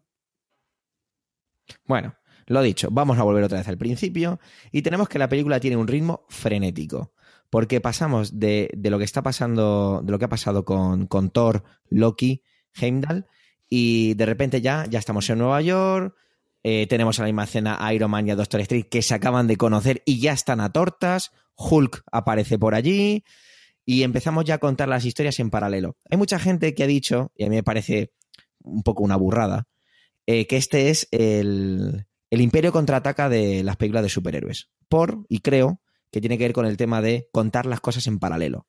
¿Por qué? Porque tenemos varios escenarios en los que luego se van a acabar juntando algunos y otros no. Tenemos por un lado que Iron Man, Iron Man va a acabar subido una nave junto con Speedman y Doctor Extraño yendo hacia Titán. Tenemos a los Guardianes de la Galaxia que se van a dividir en dos. Rocket, Groot y Thor se van a ir a hacer una misión. Star-Lord, Mantis y Drax se van a hacer otra misión. Gomorra acabará con Thanos. Toda esta. Luego tenemos la parte de la Tierra con Visión, Bruja Escarlata, Capitán América, Pantera Negra, Viuda Negra, Falcon, Máquina de Guerra, Hulk, toda la gente de Wakanda en la Tierra que acabarán viniendo los que estaban eh, parte de los Guardianes de la Galaxia que era Thor, Rocket y Groot. Es decir, que tenemos ahí un batiburrillo de historias que se van contando a la vez y que nos dan ese ritmo. Yo de toda esta parte, la única parte que se me hizo a lo mejor un pelín más larga, solo un pelín, ¿eh? Pero entiendo que a lo mejor forma parte de la, de la narrativa para relajarnos un poco y darnos un poquito un respiro con lo que está pasando en las naves y demás, es un poquito lo de Bruja Escarlata y Visión, ¿no? Eh, sí, ya me he enterado que se quieren mucho, ya me he enterado que eh, Visión está, dispuesta a sacrificarse, ya me he enterado que hay que proteger la gema de, Visión, ya me he enterado de todo eso y, y venga, y venga, ¿no os pareció que esa parte era como alargarla justificando las otras historias que nos cuentan? Antonio, cuéntame. Sí, a mí eh, esa parte me pareció, quizá, sí, coincido ahí contigo, quizás de, las más forzadas, pero claro, es que Visión lleva dentro una de las gemas, es decir, tiene que aparecer por algún lado, tiene que integrarse, tiene que ponerse en peligro para que otros vengan a, en su auxilio y que es el momento en el que oímos el tema de los Vengadores, cuando aparecen por primera vez reunidos casi todos los Vengadores y los Vengadores originales son los que se han ido construyendo hasta ahora y perdón y lo que pasa en ese momento es que dice, bueno, hay que meter un poco con calzador a estos personajes, hay que justificar que están, pero eh, para mí me parece el paradigma de lo mal aprovechados que están esos dos personajes a lo largo de, mm, bueno, tampoco tienen mucho tiempo, aparecieron en Los Vengadores, eh, el, la de Ultron, la amenaza de Ultron, ¿cómo se llamaba? Sí, sí, sí, con los ultronitas. Sí, los Vengadores 2 y, allí ya estaban bastante desaprovechados. En Civil War están bastante más desaprovechados todavía porque básicamente solo en la pelea final tienen algo de... de no sé, se les da algo de uso y realmente aquí pues salen un poco para justificar que están, que uno de ellos tiene que ser una víctima y poco más. De hecho ya estamos hablando de más de ellos, creo yo. ¿Y tú, Emilio, cómo ves toda esta parte, todo este contar la historia en paralelo y cómo vamos uniendo cabos y demás?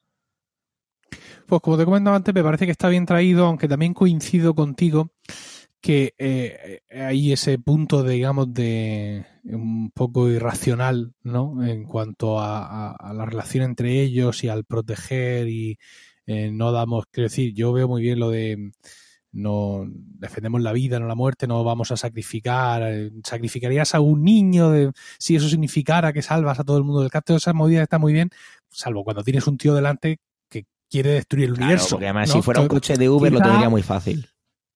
Claro, quizás tienes que plantearte que no podría no ser mala idea. Que, que bueno, si muere Visión arrancándole la gema y rompiéndola, bueno, pues es un sacrificio bonito incluso, ¿no?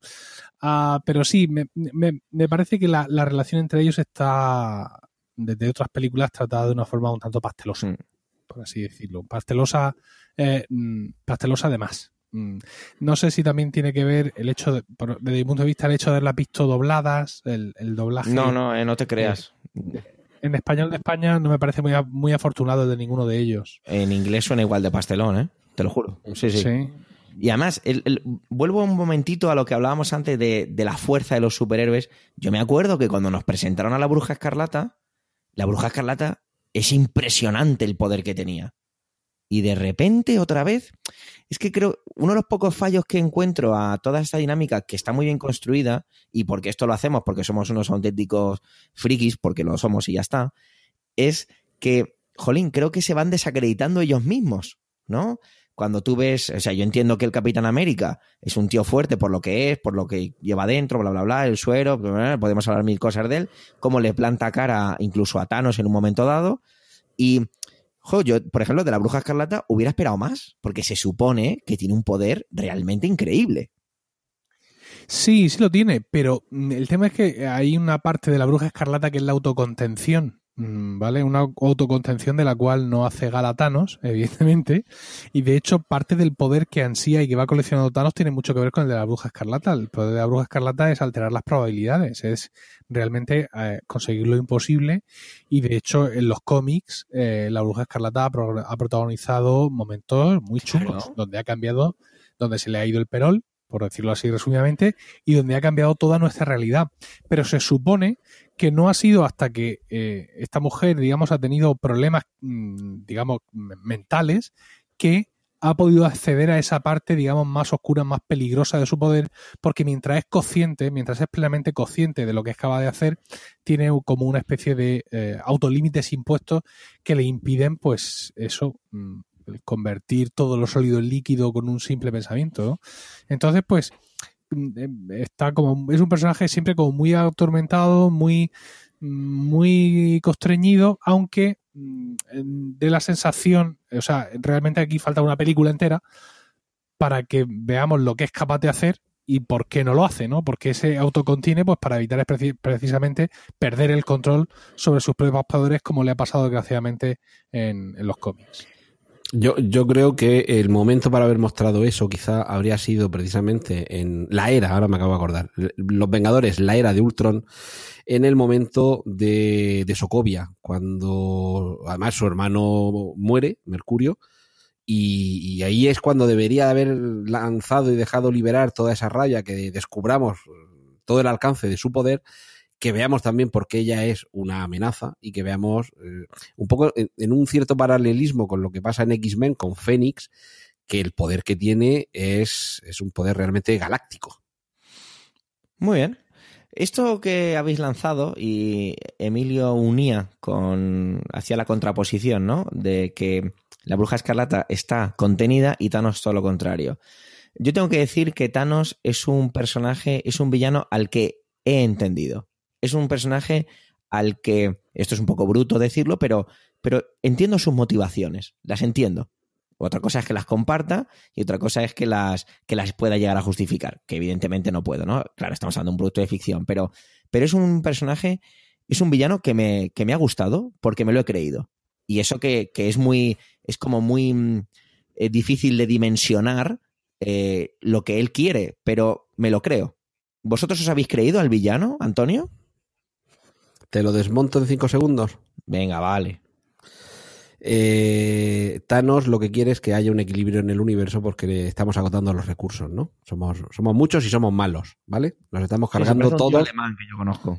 Sí, sí, es, muy ecologista, ¿vale? Entonces, su respuesta es eliminar a la mitad de los que vivimos en el universo. O sea, alguien que tiene ese poder ¿no sería más sencillo que el planeta de al lado fuera habitable y el otro de al lado también y el otro de al lado también y repartías a esa mitad del universo que vas a matar en todos esos planetas que con un chasquear de dedos acabas de convertir en habitables y llenos de recursos?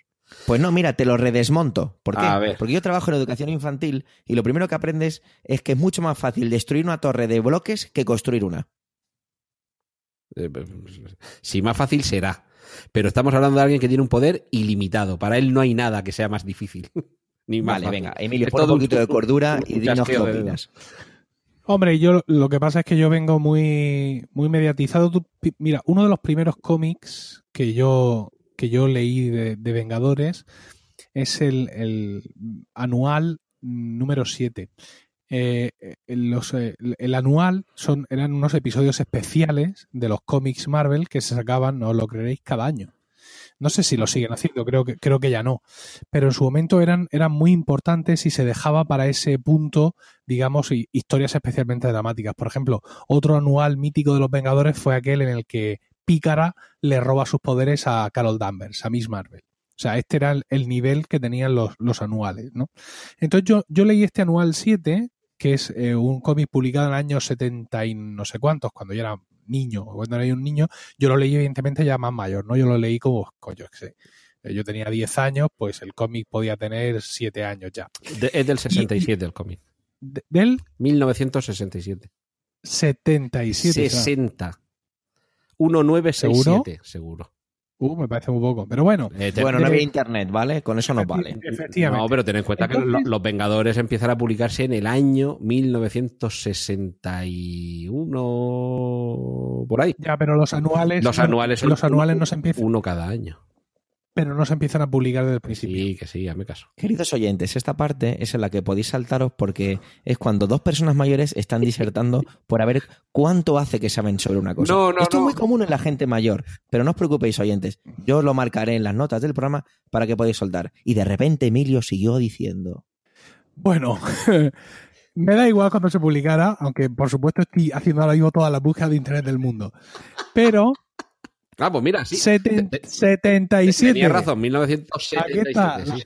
la, la portada. Bueno, como fuere, ese fue mi primer conocimiento de Thanos. Y yo desde entonces asocié a Thanos con su motivación. Su motivación real en los cómics no es esta cosa ecologista, sino es un, un culto a la muerte. ¿vale? Exacto. A- a la- el Que corteja. por eso, corteja por eso se muerte. llama Thanos. Efectivamente. Entonces, esto es que era una movida que los cómics, en este, en este capítulo, en este anual en concreto, eh, está muy bien explicado. Es, un enfrentamiento más con Thanos, no es un enfrentamiento, digamos, especial, no es una guerra del infinito. Él aquí creo que controla media docena de gemas, bueno, media docena son todas. Controla unas pocas gemas y bueno, aparece el Capitán Marvel, el personaje más sobrevalorado de la historia de los cómics y todo este tipo de historias. Y a mí me gustó mucho todo, es un, es un capítulo como muy filosófico, ¿vale? y me gustó mucho cómo presentan a Thanos y cómo explican todo lo que ya los Vengadores han luchado contra él y cuál es su motivación. Entonces, cuando yo llego a la película y veo que me explican este rollo del ecologismo, ah, directamente no entro a calificarlo. ¿Sabes por qué? Porque lo veo, digamos, como una especie de justificación de lo que he dicho antes. Vamos a no hacer que la gente se vuelva loca y vamos a contarle algo que sea asimilable y que sea más o menos entendible. Entonces, lo de matar a la mitad, pues mm, vale, bien, mm, lo, lo- lo asumo bien y, y creo que el personaje además se desarrolla a, a sí mismo bien. Me parece de luego muchísimo más profundo el tema del culto a la muerte. ¿Dónde va a parar? Quiero decir, pero claro, no, no da tiempo. No, no da tiempo a tanto, creo que ya les ha dado tiempo lo suficiente. Sería una justificación mucho más profunda, serían unos Thanos en mucho de hablar solo, ¿vale? Unos soliloquios mucho más, mucho más profundos y aquí Thanos habla poco solo mm, realmente para lo que viene siendo el, el, el Thanos estándar de los cómics, ¿vale? Thanos sie- siempre se está explicando contándoselo a alguien.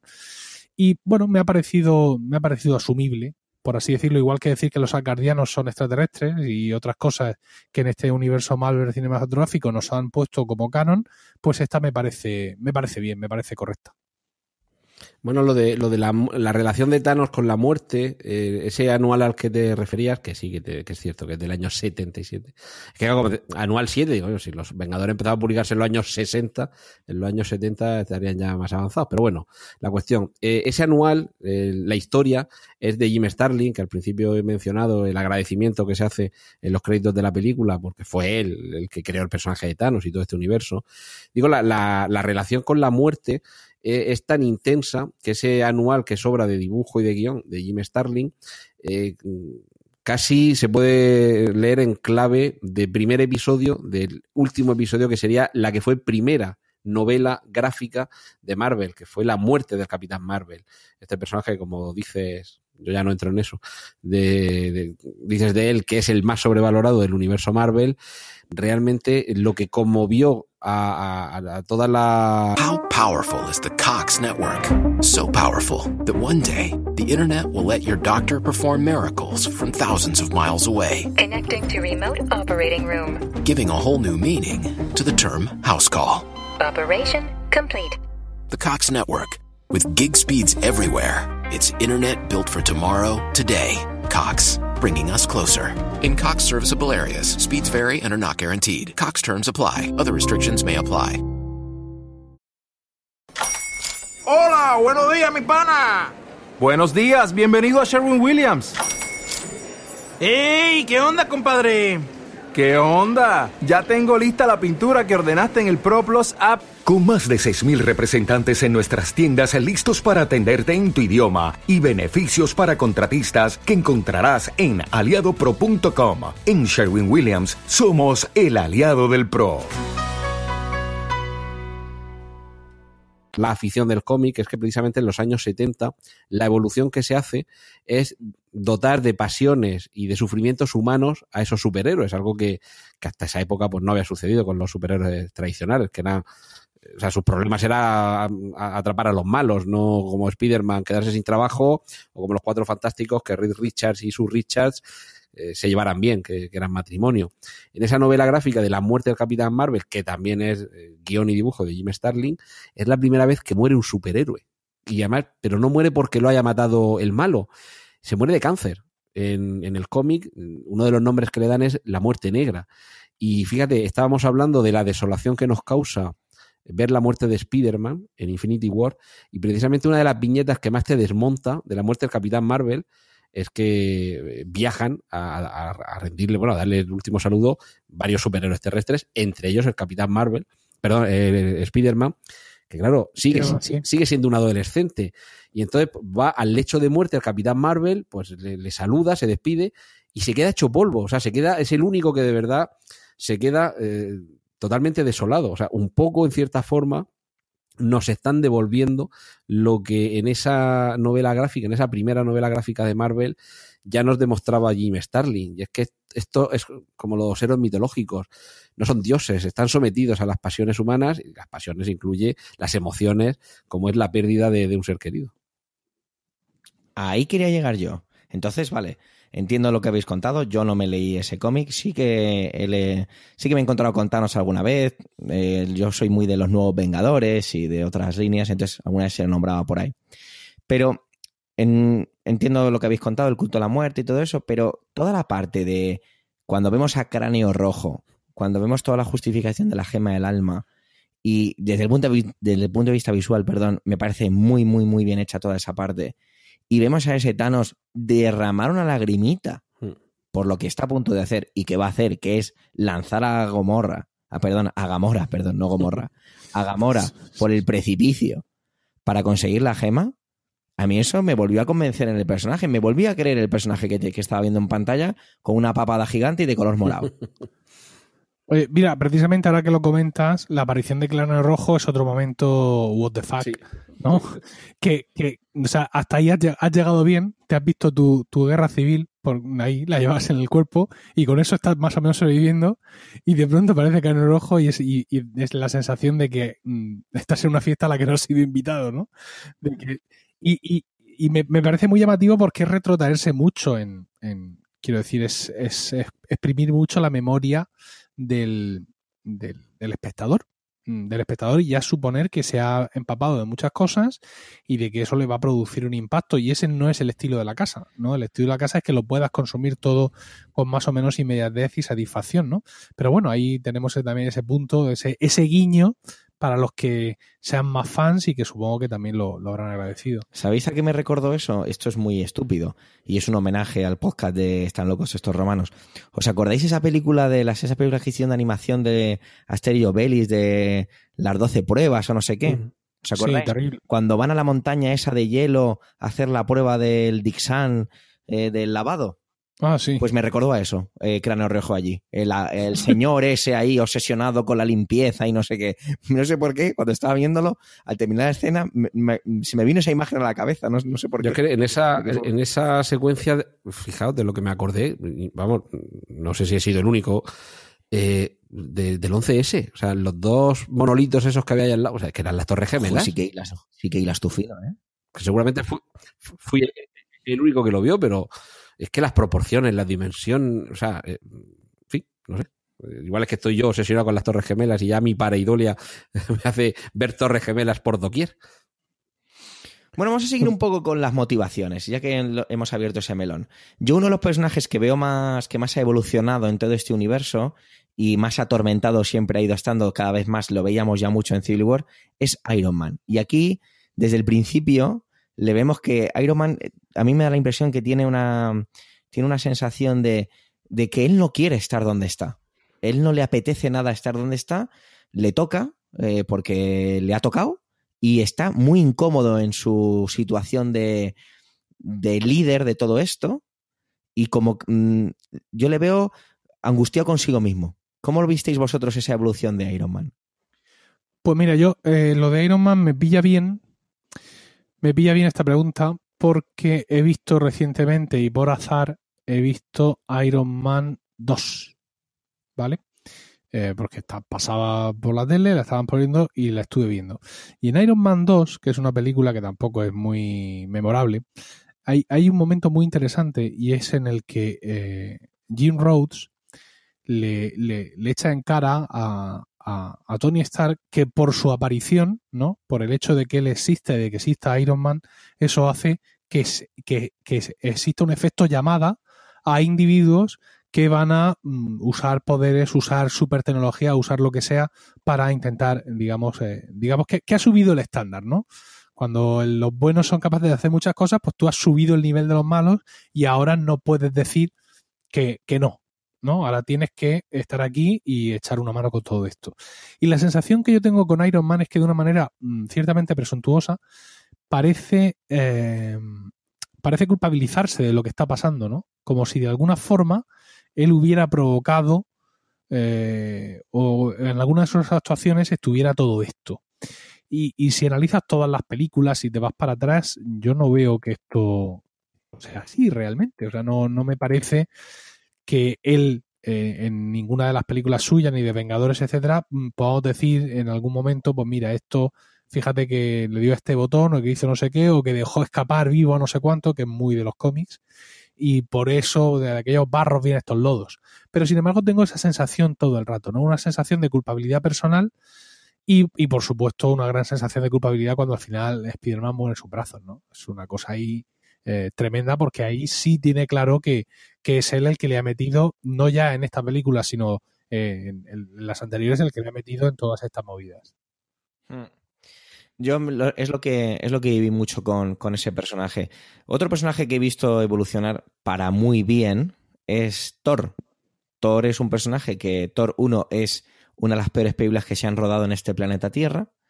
Eh, Thor 2, pues es eso, Thor 2. Y Thor 3, eh, Thor Narranor, me pareció una película que se quería parecer tanto a Guardianes de la Galaxia que parodiaba a los Guardianes de la Galaxia. Pero lo único que consigue que ha hecho bueno es al personaje Thor crecer, ¿no? El Thor de, de, los Vengadores, de la película original de los Vengadores, no es el Thor que tenemos aquí, que adquiere un papel de todo lo contrario que Iron Man, ¿no? Es un personaje que está ansioso por, por enfrentarse a Thanos y está ansioso por eh, demostrar toda esa fuerza que tiene y Thor demuestra en esta Biblia que tiene una fuerza espectacular. O sea, cuando está ahí forjando Quan Saruman, perdón, Quan Sauron en el anillo único con el tema ese del sol incandescente y me pongo yo aquí a abrirlo, a sujetar la puerta para que pase la corriente, eh, ves a un personaje crecido, grande, ves al Thor, que, mucha, que veo más al Thor de los cómics que al Thor de las películas. ¿Tú, Antonio, con esto de Thor? Yo no, sería. En esa clasificación que has hecho de las peores, yo creo que Thor 1 no es tan mala y Thor 2, el propio nombre indica que es lo que vas a ver. Pero sí que es verdad que eh, me parece más interesante o más atractivo el personaje que lo que han logrado hacer con él hasta que actúa alrededor de los demás. Es decir, cuando lo vemos integrado en los Vengadores, es un personaje eh, mucho más rico. Realmente no sé, habría que analizar muy bien cuáles, cuáles han sido los problemas extracreativos, más bien de producción y demás, en torno al, proceso que hay detrás de esas otras eh, películas suyas eh, individuales, pero su arco de evolución dentro de los Vengadores, y especialmente aquí, sí que me parece interesante porque se está transformando en lo que hemos visto que debe transformarse según sus películas individuales, que es en el próximo, bueno, ya sabemos que Asgard no existe, pero se supone que es el destino al que está llamado a ser el nuevo Odín, o el heredero del trono de Odín con todas sus consecuencias. Hay, de todas formas, en cuanto a la culpabilidad que, estabas comentando, sí que es cierto que, que está impregnado completamente de culpabilidad el personaje de Iron Man, como lo está del Capitán América en su caso, por haber eh, servido a una organización que estaba corrupta, como, como era Shield, que estaba hasta las trancas de, infiltrados de Hydra. Y seguimos con las culpas, que no las vamos a ver ahora, las vamos a ver seguramente en, en, la próxima entrega, las culpas de dos personajes muy concretos, a los que se le echa la culpa de que realmente Thanos haya salido con la suya. Thor, por haberle clavado el hacha en el pecho para dejar, eh, o sea, para que antes de, que muriese Thanos, poder decirle, te dije que te mataría, y el problema es que no lo mata, todo el mundo dice, ¿por qué no le pegas un hachazo en la cabeza y te lo cargas? Y luego Star Lord, está claro que el gran culpable de lo que pasa aquí es Star Lord, que de nuevo mencionaba antes las pasiones y los, y los sentimientos eh, humanos, el, el calentón que, que, sufre cuando prácticamente le han arrebatado el guantelete a Thanos, que hace que se desbarajuste todo el control que tenían sobre él, pues seguramente será uno de los responsables de que todo esto haya pasado.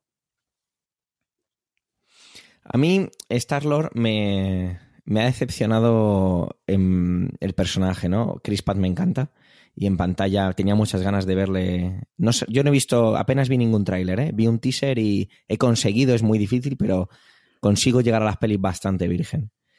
Eh, yo me acuerdo que los Guardianes de la Galaxia 1 me pareció muy buena y te enseñan que Star-Lord tiene una fuerza increíble. En, en, Guardianes de la Galaxia 2 te cuentan por qué tiene esa fuerza y la pierde, porque se sacrifica por todo, por todos. Y y ves que en esta película, que es cierto que a lo mejor no ha pasado demasiado tiempo, eh, sigues viendo a ese Star-Lord que podías haber visto justo en, los, en el inicio de la, su primera película. Entonces no veo un arco de crecimiento en el personaje. Es uno de los pocos, de los pocos personajes que, no ves que yo no veo crecer. Eh, cuando, lo, cuando estás viendo esa escena en la que Mantis tiene a Thanos cogido por la cabeza para controlarle, están Iron Man y Spider-Man tirando el guante, Drax con el otro brazo, y llega Star-Lord, por desgracia, por desgracia, eh, sabes lo que va a venir. Sabes lo que va a venir porque, porque le pregunta dónde está Gomora. Entonces lo ves. Y me decepciona que ese personaje haya hecho algo así. Porque porque él sabía a lo que se podía enfrentar y ya ha vivido cosas muy grandes, ¿no? Se me quedó un poco así esa parte. Forma parte de la narrativa, sabes que ahí la escena no puede terminar, sabes que quedan muchas cosas por contarte en la película, entonces sabes que no le van a quitar el... porque sabes en qué momento no le van a quitar el guante. Pero me hubiera gustado ver a Star-Lord de otra manera, que esa presencia eh, más igual, igual, en muchos sentidos, eh, Iron Man, Star-Lord. Quizá estoy pidiendo cosas que no existen, pero me hubiera gustado que hubieran sido un poco más iguales al verse. Alguien tenía que ser el Jar Jar Binks de esta saga y le ha tocado a él. O sea, tampoco te pases, no, Antonio, ya, eh, que te, que te baneen. Jar Jar o sea, Binks, no, no en el sentido de personaje al que todos odiamos, sino personaje que es el culpable de que el imperio eh, tenga lugar. Acuérdate que. Sí, que es el que vota en el Senado. Es, exactamente, es el que lidera la iniciativa para hacer emperador al, a Palpatine. O sea, en ese sentido me refiero a que es el, el, el Jar Jar Binks. Emilio, cuando llegamos a la escena en la que Doctor Strange parece que tiene un ataque epiléptico, dice que ha visto no sé cuántos millones de, de resultados posibles, eh, él dice que solo hay uno en el que en el que todo sale bien, por así decirlo, ¿no? En el que ganamos los buenos. Y vemos que en esa escena aún me duele el brazo izquierdo del pellizco que me metió Katie, en la que vemos que Thanos atraviesa el pecho de Iron Man y nuestro amigo Doctor Strange cambia la vida de Iron Man por la gema que, que él conserva. ¿Qué valoración podemos hacer de todo esto, Emilio? ¿Acaso Doctor Strange nos está diciendo algo? Pues yo pienso que sí. Evidentemente, eh, a, hemos hablado de personajes sujetos a sus pasiones, a sus relaciones afectivas y cómo de manera absolutamente desquiciante para el 98% de los espectadores anteponen esos sentimientos a la vida del universo. ¿no? Hablamos de la bruja escarlata y de, y de Visión y hablamos ahora de Star-Lord con, con Gamora. Pero, sin embargo, Stephen Extraño no es de estos, mm, ni muchísimo menos. ¿No? Eso ya, ya lo sabemos. Entonces el hecho, el hecho de que él entregue su gema así con esa aparente, o sea, quiero decir, Tony Stark tampoco es su persona favorita en el mundo. eh, significa que algo ocurre ahí, o bien que el propio Tony Stark, es la clave eh, para lo que sea cuando sea, y por tanto hay que mantenerlo vivo y razonablemente en buena forma, o bien que eh, la solución evidentemente pasa por, por estar primero donde estamos, que es en un punto de, de a priori de desesperación porque Thanos tiene todas las gemas del infinito. Porque además, eh, sin ánimo de, digamos, de, de, cuñadear aquí excesivamente, también hemos, hemos de recordar que un poder absoluto conlleva problemas bastante absolutos, ¿no? Eh, yo en todo lo que he leído de cómics, todos aquellos que se han acercado a ese poder absoluto estando alejados de su propia naturaleza, han tenido muchos problemas para controlarlo. Y finalmente eso ha sido lo que les ha lo que les ha supuesto digamos eh, la derrota no un poco déjalo déjalo si no lo vas a ver llevar déjalo que ya se lo he dicho yo tú déjalo que lo coja ya verás cómo no lo lleva ¿no? una, una cosa así un poco de madre pero pero vamos, que, que, puede ser perfectamente. Por ejemplo, ahora mismo recuerdo, así sin ir más lejos, cuando el Doctor Muerte en Star Wars. Dales tiempo, dales tiempo. En la Secret Wars Eso te iba a decir. Ya verán los crossovers que se van a hacer. How powerful is the Cox network? So powerful that one day the internet will let your doctor perform miracles from thousands of miles away. Connecting to remote operating room. Giving a whole new meaning to the term house call. Operation complete. The Cox network with gig speeds everywhere. It's internet built for tomorrow, today. Cox, bringing us closer. In Cox serviceable areas, speeds vary and are not guaranteed. Cox terms apply. Other restrictions may apply. Taking charge of your future starts with taking the first steps. And saving up to $30 a month on Cox Internet with the Affordable Connectivity Program makes those steps easy to take. Whether they bring you to click upload on your first short film mm-hmm. or join now for an online book club. Applying is easy. See if you qualify at cox.com slash ACP. Non-transferable one per household application and eligibility decisions are made by the FCC. Cuando el Doctor Muerte en las Secret Wars, en las primeras Secret Wars, en las de le verdad. roba, sí, le roba los poderes al Todopoderoso. Y hay un momento en el que no es capaz de mantener todo ese poder contenido y, y, de, y de, digamos, o sea, cualquier mínima duda suya, él destruye a todos los superhéroes que están ahí en el planeta, los mata a todos con un rayo y la mínima duda de si habrá podido mm, alguno escapar con vida o si puede estar ocurriendo hace que, su mente omnisciente mm, provoque todo eso y lo resucite involuntariamente, ¿no? Entonces quizá mm, por ahí pueda venir eh, la vía Doctor Extraño, ¿no? E, insisto, por especular con algo así bonito y, y poético, el que sea el, esa, esa, propia omniscencia de Thanos para la que no está preparada, porque eh, será verde, perdón, será um, violeta y grande, pero no deja de ser eh, un habitante de Titán, ¿vale? Hermano de Star Fox, por cierto. Y bueno, pues en definitiva es un mortal que está ostentando un poder que solo está al alcance de los dioses. Pues bueno, pasa. Yo, yo creo que es bastante más sencillo. Simplemente ha visto la cantidad de alternativas que hay a partir del momento en el que se encontraban y solo una en concreto de las 14 millones 600 mil que fueran es la que permite que se le derrote y claro, esa, esa única pasa porque se le entregue la joya, que se haga con ella, que lo complete todo, que se cepille la medida del universo y que a partir de ahí pues suceda lo que sin duda veremos. Está claro que vamos a ver la solución, vamos a ver la única que vio que, que funcionaba y que acababa con la derrota de Thanos. Pero fíjate, no creo yo que tenga que venir un poco por ahí, por, porque sea el propio Thanos el que se vuelva contra sí mismo, por ser incapaz de hacerse cargo de ese poder. Y yo creo que va a ser más sencillo. El año que viene me parece que es el 26, no sé, bueno, en junio me parece del año que viene, se estrena Capitana Marvel y ahí conoceremos a este personaje, que por cierto, la película estará ambientada en los años 90, de ahí la aparición de ese Viper eh, tuneado. Y, ya donde cabe la duda es eh, porque hace, un, hace ya unos meses, de hecho, había quien pensaba que a lo mejor íbamos a ver esas eh, escenas en esta película, y había quien ya aventuraba que no, que las veríamos en el episodio siguiente. Eh, se filtraron unas escenas, unas fotografías del rodaje en el que se veía a los personajes de Iron Man, Capitán América y alguno más, con los uniformes con los que aparecían en la primera de los Vengadores y en medio de un montón de escombros que probablemente eh, era la batalla que hay al final de los Vengadores 1 con lo cual, o sea, no son los, los, uniformes, que sabemos que cada película van cambiando los uniformes, no son los uniformes que hay ahora, sino los que había entonces. Y dado que ya se nos ha introducido en el viaje en el tiempo o en la modificación de la línea temporal, pues esto es mitad de spoiler, pero vamos a dejarlo en que quizás sea solamente lucubración. Lo que veamos será en el verano que viene la película de Capitana Marvel ambientada en los 90, que al final recibe esa llamada en el Viper que seguramente le habrá dado en los años 90 un Nick Furia joven, que seguro veremos a Samuel L. Jackson rejuvenecido por ordenador, y en, en la secuencia post créditos recibe esa llamada y sabe que tiene que acudir al futuro a ayudar.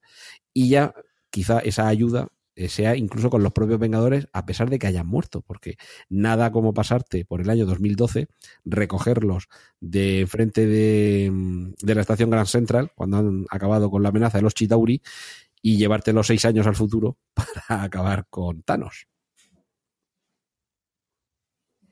Mm, bueno, sí, suena factible. Yo no tengo ni idea. Yo la verdad es que, como igual que hago con cuando voy a una película que intento no ver spoil, perdón, no ver trailers ni nada, pues lo que me den, ¿vale? O sea, tampoco voy a, investigar ni nada.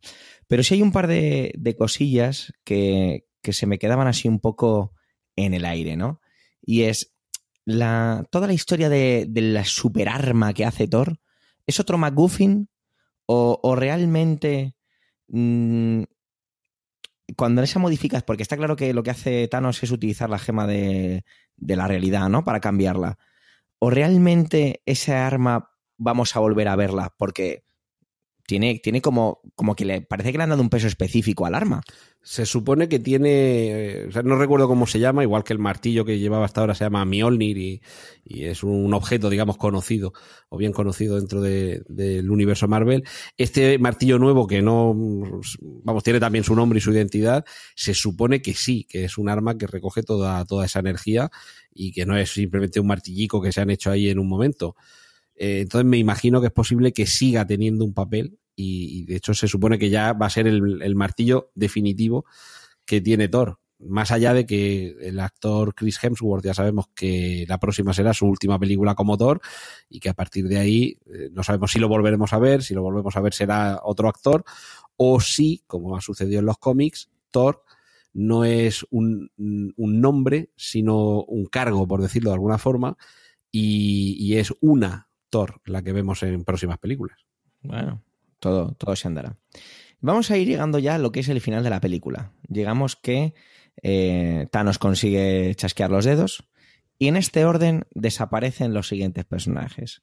Bucky, el soldado de invierno, que al que Rocket le hubiera gustado arrancarle el brazo.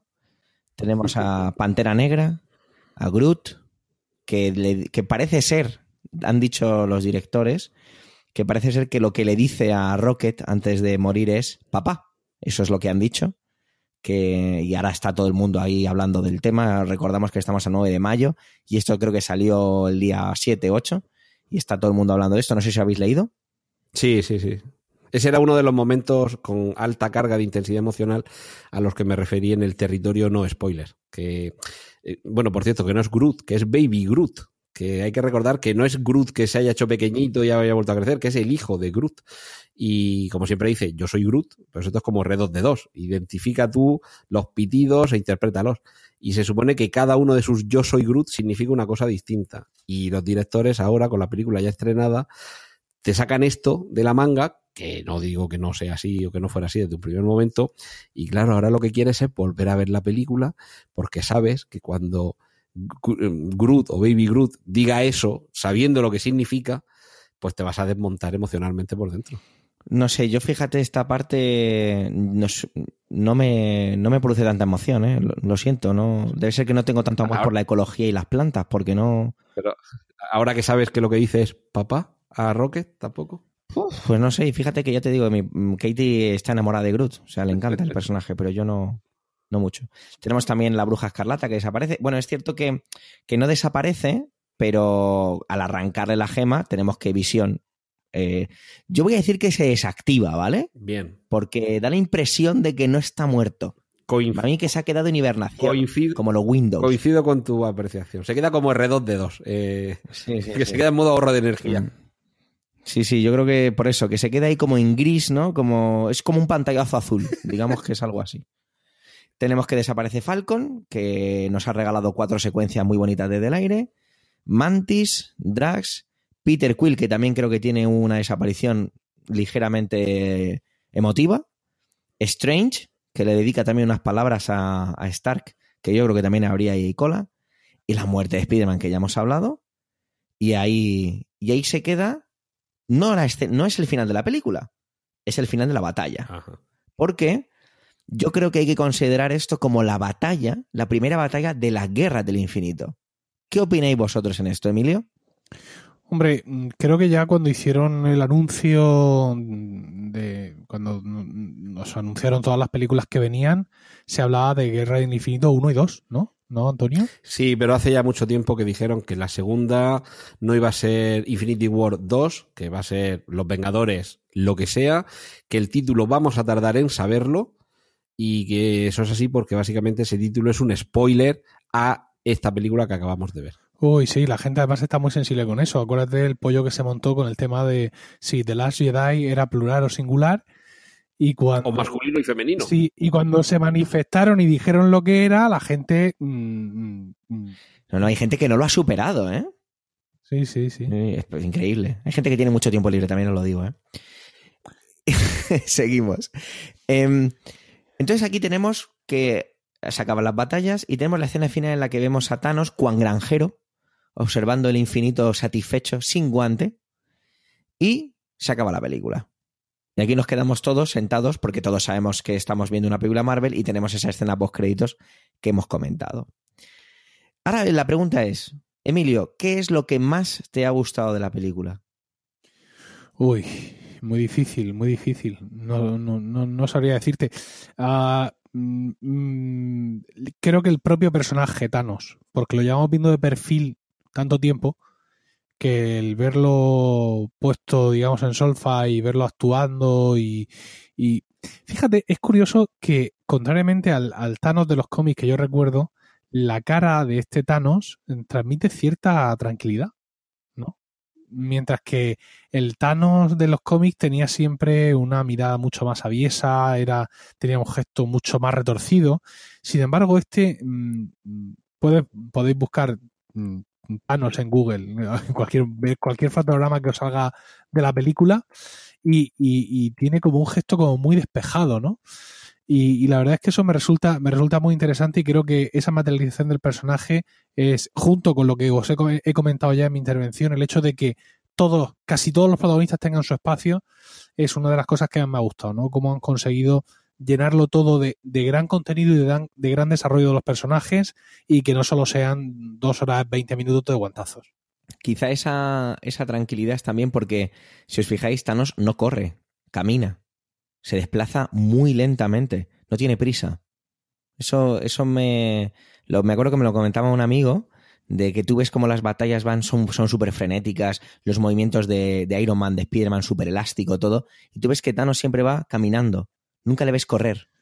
Es curioso porque siempre que se han dicho que las prisas son para los ladrones y sin embargo este hombre va robando gemas del infinito y no parece como tú dices, llevar de- demasiada, demasiada prisa, pero bien, bien, acepto, acepto el matiz. Pues, yo, por, por apostillar la apreciación muy acertada de Emilio, yo diría, parafraseando a Rubén Amón, que Thanos no es ni un perro ni un gato, sino un titán muy sensato, porque es verdad que durante todo el metraje lo ves con, con casi una paz interior, que la motivación que le lleva a hacer lo que hace aquí en la película ya está, ya hemos dejado claro que está totalmente alejado de su culto a la muerte de los cómics, y claro, es totalmente consecuente con las convicciones que quizás sean acertadas, pero los métodos para conseguirlas son totalmente equivocados, las convicciones de alguien que se está dando cuenta que nos estamos cargando el universo, que hay que ver, que mala suerte, que no hay ningún eh, planeta en el que la gente sea respetuosa con el medio ambiente y nos lo estamos cargando todo, eh, lo tiene tan claro, eh, está tan convencido de lo suyo y, y además, lo que es peor, sabe cuál es la solución.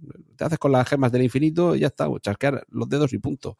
Claro, la tranquilidad que te da saber que tienes un plan y que ese plan está al alcance de tu mano, cuando además eres alguien tan poderoso, porque en algunos momentos, cuando, por ejemplo, Capitán América, que es uno de los planos de la película, que le está ahí sujetando de la mano, yo creo que eso es simplemente la fuerza que tiene él. O sea, ahí no está, en, no está actuando ningún poder de ninguna gema, es simplemente que este tío es que es muy fuerte.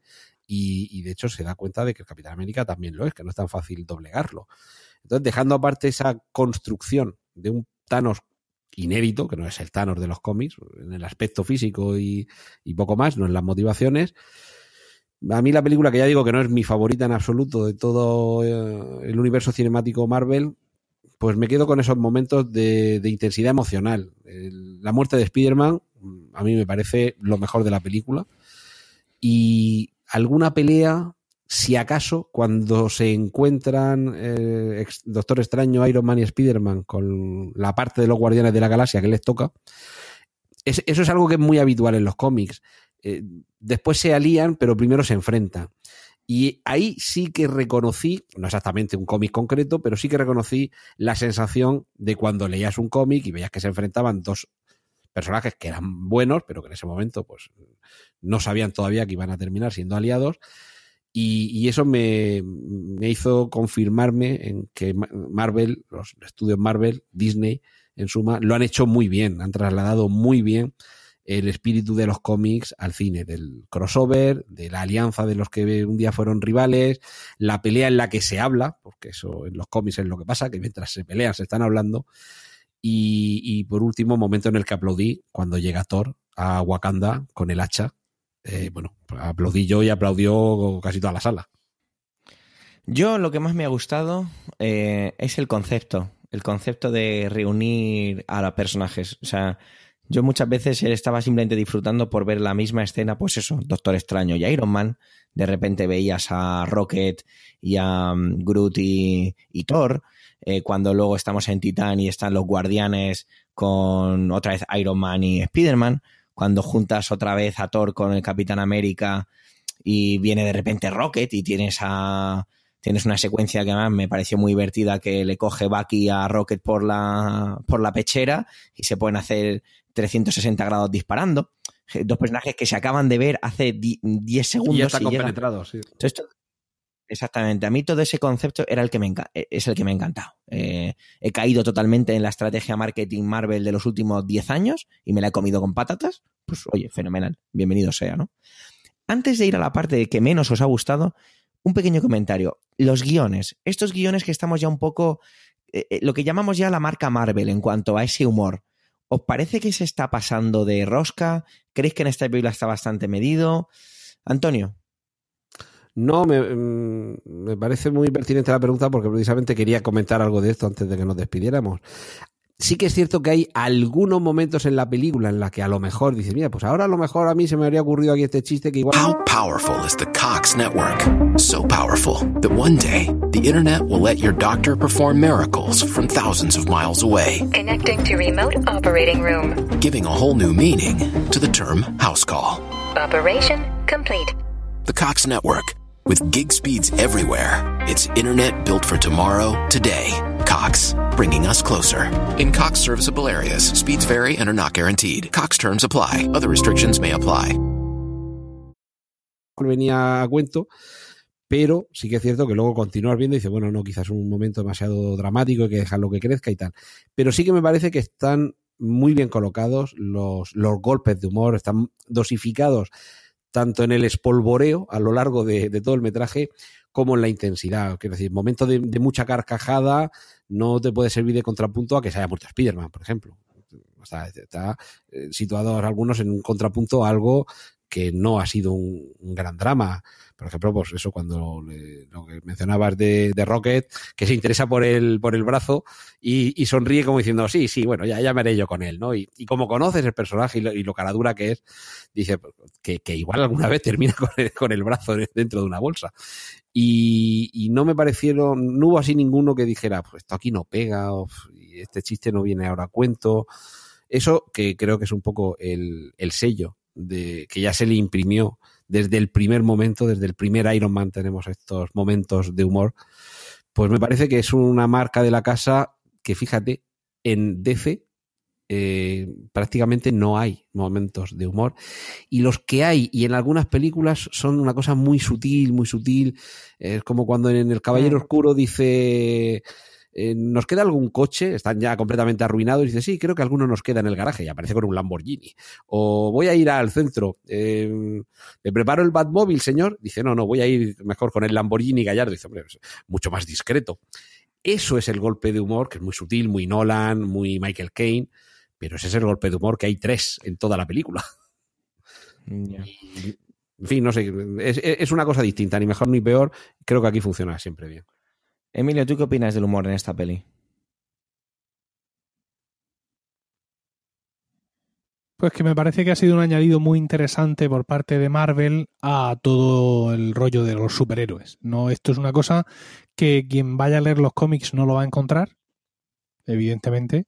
Eh, Bueno, en Spider-Man y Mm. Deadpool.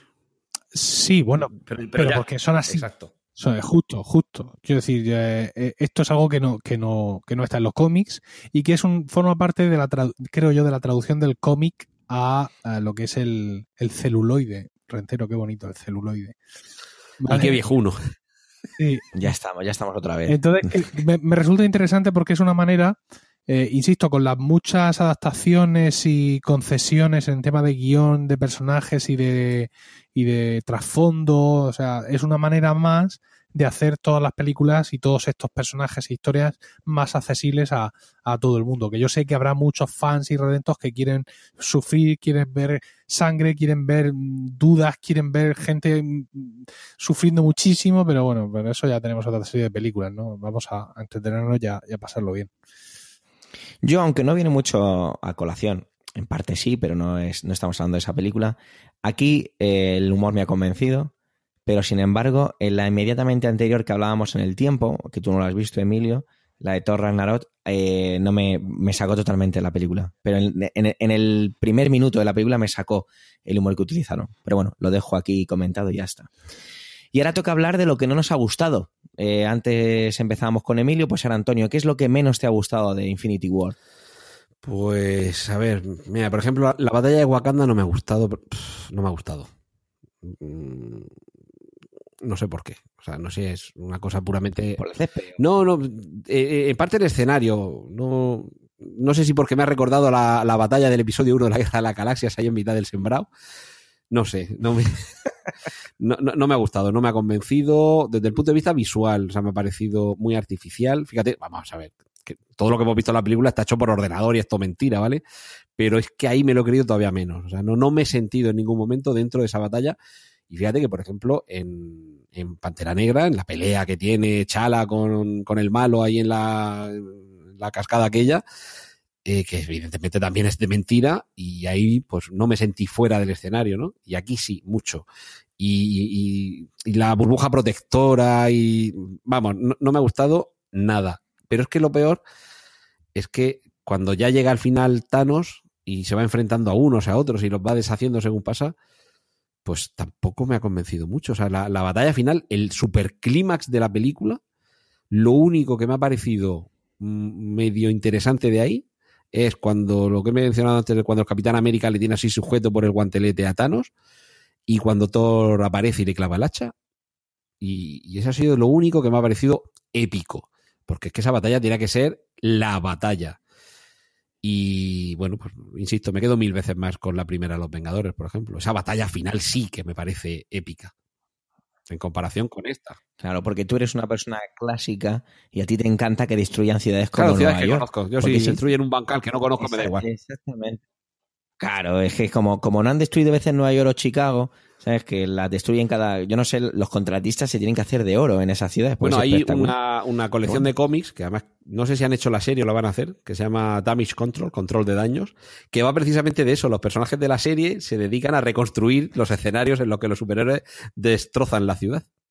O como dijo mi madre al final de la película El hombre acero, la película no está mal, pero cuánto escombro. Sí, sí, sí. ¿Y tú, Emilio, qué es lo que menos te ha gustado? Pues coincido, coincido con Antonio, ¿no? Esta, esa batalla final eh, también me, me dejó un poco, mm, primero, mm, o sea, dos pegas principales. Una la que ha comentado Antonio, ¿no? Lo que es la realización y el todo mm, es un poco, no sé, poco extraño, ¿no? Todas aquellas tropas y todo. Y luego el, lo extemporáneo ya. ¿Qué, ¿Qué le falta a Thanos por coger cuando llegamos aquí? Una gema. Y es que con, con las otras no le basta, como se demuestra luego, para bajar el aguantazos con todos los Vengadores. O sea, no, no entiendo la necesidad de usar, eh, de usar tropas por parte de, de, de Thanos. No, no, pega, no pega con el personaje que nos han, que nos han presentado, ¿no? Entonces, pues, pues podemos hablar, digamos, de un desfase temporal, de que no, que Thanos llega más tarde porque estaba con el tema allí con Cráneo Rojo y que esto realmente es una avanzadilla de sus lugartenientes que son los que llegan y no sé cuánto. Pero no, no sé, me, me pareció eso, me pareció todo un poco como. Incluso el, el propio pa- papel de, de, la, de la gente de Wakanda. Sí he dicho antes, y lo he dicho muchas veces, que me gusta que en la película todos los personajes se hayan podido desempeñar. Me parece que ocurre lo contrario con Pantera Negra. Eh, es un personaje al que yo no he visto, yo no conozco su película y, y, y sé, y gracias a, a, a, a esta última película de Infinity War, sé de él muy poco más de lo que me quedó sabido en Guerra Civil. Me parece que se limita a hacer un poco de anfitrión. Quizá alguna gente de su séquito, no sé si es hermana o, o que la, la señora que va con él, o la que está luego dentro cuidando de la visión. parece que hacen un poco más, pero me, me parece un poco insuficiente el, el papel que le dan y el desarrollo que tiene, y desde luego también en la parte que a mí me deja un poco más, más frío. Es curioso que una batalla en África nos deje frío, pero es así. Sí. Eh, Paradojas del mundo Marvel. A mí lo que menos me ha gustado de, la- de esta película es que no hubiera durado 10 o 12 horas más. verdad. Me habría encantado. No sé, yo estaba tan a gusto ahí. y- Sí, ahora lo estabais comentando y estaba diciendo, oye, es verdad. Luego cuando llega Thanos, que parece que va andando por el bosque y como que se lo van encontrando los personajes como si fueran fases de un videojuego, ¿no? Sí. Parecía un poquito Crash Bandicoot, ¿no? Ahí un poco. Eso es cierto, vale. Pero no sé, creo que ahora mismo eh, tengo, tengo todavía, estoy todavía muy enamorado de la película y no le encuentro nada. Lo único es ese, ese, ese, ese parón y esa, me lo cuentan y me lo vuelven a contar y me lo vuelven a contar, que ya decíamos antes que incluso en Escocia y todo eso, de Visión y, y la Burja Escarlata, que, que me, no es que me sacara, pero que me, me frenó en exceso, ¿no? Para mí. Pero bueno, pues yo creo que tenemos que ya empezar a llegar a la parte de si recomendamos o no la película, así que eh, recomendada, chicos, eh, yo creo que ha quedado claro. Antonio. Sí, sí. Emilio. Por supuesto, con pasión ribereña. Pues ya está, eh, yo no voy a ser menos, no voy a discutir con dos avezados podcasters, así que ir al cine a verla. Punto pelota. ¿Algo más que queráis decir antes de que entremos con la despedida? Pues que ahora nos queda por delante Ant-Man y la avispa. Sí, que, es- que es absurdo, perdona que te corte, pero es que estas cosas me ponen muy nervioso. Y más viviendo con una persona que es norteamericana. Ah. Si llamas la película Ant-Man, llámala Ant-Man and the Yellow, Black, eh, the Yellow Jacket o El hombre hormiga y la avispa, No, por favor. Yellow Jacket, era, eh, eh, Yellow Jacket era el malo de la primera. Ya, pero eh, yo qué sé, es que no tiene ningún sentido. Pero es que ningún sentido, pues llámala el hombre hormiga y la avispa, por Pues favor. Es que tú ves los carteles y hacen daño. Pues sí. Es que no tiene sentido. Disculpa, disculpa. Este... Pero es que solo me puedo des- de- desahogar con vosotros porque ya está durmiendo. Bueno, pues eso, de- decir que como consuelo nos queda el próximo estreno de Ant-Man and the Wasp o Ant-Man y la avispa aquí en España. Bueno, eh, a ver, que la película que estrenan dentro de 10 días, que se llama En todo el planeta Solo, y aquí se llama Han Solo. Eh, pero eso lo No entiendo. tiene ningún sentido. Fíjate, en España entiendo. tiene mucho más sentido que el cartel ponga solo en cines, que es la gracia en Estados Unidos. Pues aquí en España y en español tiene todavía más gracia que la película se llame simplemente solo, para que en el cartel puedas poner solo en cines. Sobre todo ahora que la RAE ya permite que se escriba sin el acento, sin Yo estaba, con- crítica. yo estaba convencido cuando era pequeño que en inglés se decía Han Alone. Os lo juro. Sí, sí, yo pensaba que en inglés era Han Alone. Cuando vi la, primera- la película por primera vez en inglés, dije, ay, va, no, no, que se llama solo. Bueno, Os Alone lo o, prometo, Loco, ¿eh? o, o Only. Sí, sí. No, yo no sé por qué pensaba que era Alone. No sé por qué. Pero bueno, esa la tenemos enseguida y descubriremos, creo yo, la importancia que va a tener el espacio cuántico, eh, que ya en la primera de. Ant-Man, cuántico espacio, hay ahí dentro, eh, la importancia que va a tener para derrotar a Thanos y el problema que tenemos que esperar hasta el verano para ver cómo se resuelve todo esto, para, para el verano, para el año que viene, para ver cómo se resuelve esto con la película de Capitana Marvel, que ya es así que nos conduce irremisiblemente al final de Los Vengadores. Pero tú decías que te, te harían falta 10 horas más de esta película. Ya en Marvel están pensando cuál es la siguiente franquicia. Está claro que ahora Los Vengadores van a tener un final de fase completo. Y a partir de aquí, aunque hay películas anunciadas, una de Spider-Man, nueva de, Pantera Negra y demás, eh, se supone que a partir de ahora ya lo que toca son otros personajes, reiniciar otra franquicia con otros personajes no tan conocidos, cosa que tampoco ha sido muy problemático, porque fíjate cómo ha funcionado Black Panther, que no es el personaje de Marvel más conocido, y, y que si no llegase por Infinity War es la película más taquillera de los últimos años. Bueno, eso daría para, para otro podcast y yo creo que, que lo, lo, emplazaremos, ¿no? Todo esto, cómo, cómo funciona todo esto de, de Marvel y, y, cómo hacen malabares con ciertas cosas, ¿no? Emilio, ¿qué...? Eso lo hacemos con, con, con David y Sassi en perspectiva. Fenomenal. Me parece muy buena idea. Emilio, ¿qué te apetece comentar como despedida? Pues como despedida algo que no tiene nada que ver con la película, pero que se me queda antes en el tintero. Antonio, yo estoy seguro que, que Brie Larson lo va a hacer muy bien pero ¿qué Capitán Marvel nos hubiera hecho Gal Gadot? ¿Eh? Oh. Hubiera, habido, hubiera habido que aparcar un camión de dólares en la, en la puerta de alguien, ¿vale? Porque es, es, es una actriz eh, que, que, por el físico y por el desempeño que ha hecho en las escenas eh, de acción, que hubiera sido una cosa tremenda y si se le tiene que pintar el pelo. Mira, hay, hay dos GIFs de, de Gal Gadot, uno de ellos que está vestida de Wonder Woman en mitad del rodaje y está como, como bailando, con los brazos extendidos y girando. Y es, o sea, es la expresión de felicidad absoluta que tiene esa mujer. Y luego, otro muy célebre, que están entrevistándola a ella y a Chris Pine, el coprotagonista de Wonder Woman, y se queda mirándolo con, una carita de si es que me lo comí aquí mismo y de pronto recompone el gesto como diciendo uy que me estarán grabando o sea es es, es deliciosa o sea tenerla en pantalla es deliciosa y efectivamente Brie Larsen que para quien no la conozca la hemos visto sobre todo en Mundo Jurásico seguramente sea donde donde más la haya la haya podido reconocer muchos millones de espectadores y yo estoy contigo Emilio va a ser una capitana Marvel que el personaje ya es interesante y además con, con una actriz que, que en fin, quizá no tenga ese encanto y ese glamour que pueda tener Gal Gadot, pero es que el personaje a lo mejor tampoco requiere tanto, tanto encanto y sofisticación. Bueno, pues aparte de eso, recordaros las fechas. Eh, 6 de julio de este año, eh, Ant-Man and the Wasp, ¿no? El hombre hormiga y la avispa. 8 de marzo del año que viene, Capitán Marvel. Y 3 de mayo del año que viene, eh, Vengadores 4 y hacer una reflexión, ¿no? Para todos los haters de todo esto. Hace. Yo tengo 40, cumplo 44 este año. Eh, si hace 20 años, ¿eh? No estoy diciendo ya en mi adolescencia devorando cómics Marvel de los que publicaba Forum aquí en, España, ¿eh? No digo eso. Hace 20 años, con 24 años, ya trabajando, ya en mis rollos.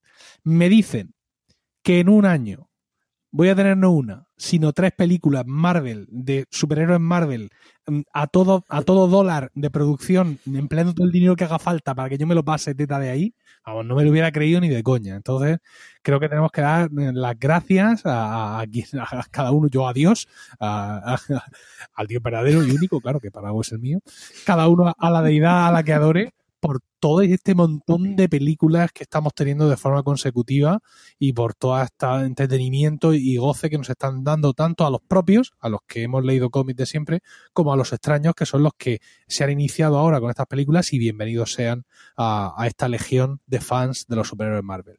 Amén. Y con esto hemos llegado al final de este, del podcast de hoy. Gracias, muchísimas gracias por el, todo el tiempo que habéis empleado en escucharnos. Espero y esperamos que os haya resultado entretenido. Tenéis toda la información y enlaces de este episodio en emilcar.fm, donde esperamos vuestros comentarios. Un saludo. Yo soy Groot.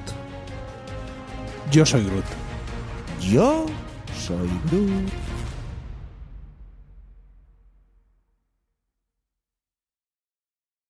You've got goals for your small business. That's why now's the time to level up your marketing with Constant Contact. With powerful tools to find and connect with new customers, manage your social posts and events, and send automated emails and texts, you'll stand out, stay top of mind, and see results fast. Constant Contact's cutting edge technology makes marketing easy so you can focus on running your business. Start achieving your small business goals with a free trial at constantcontact.com today.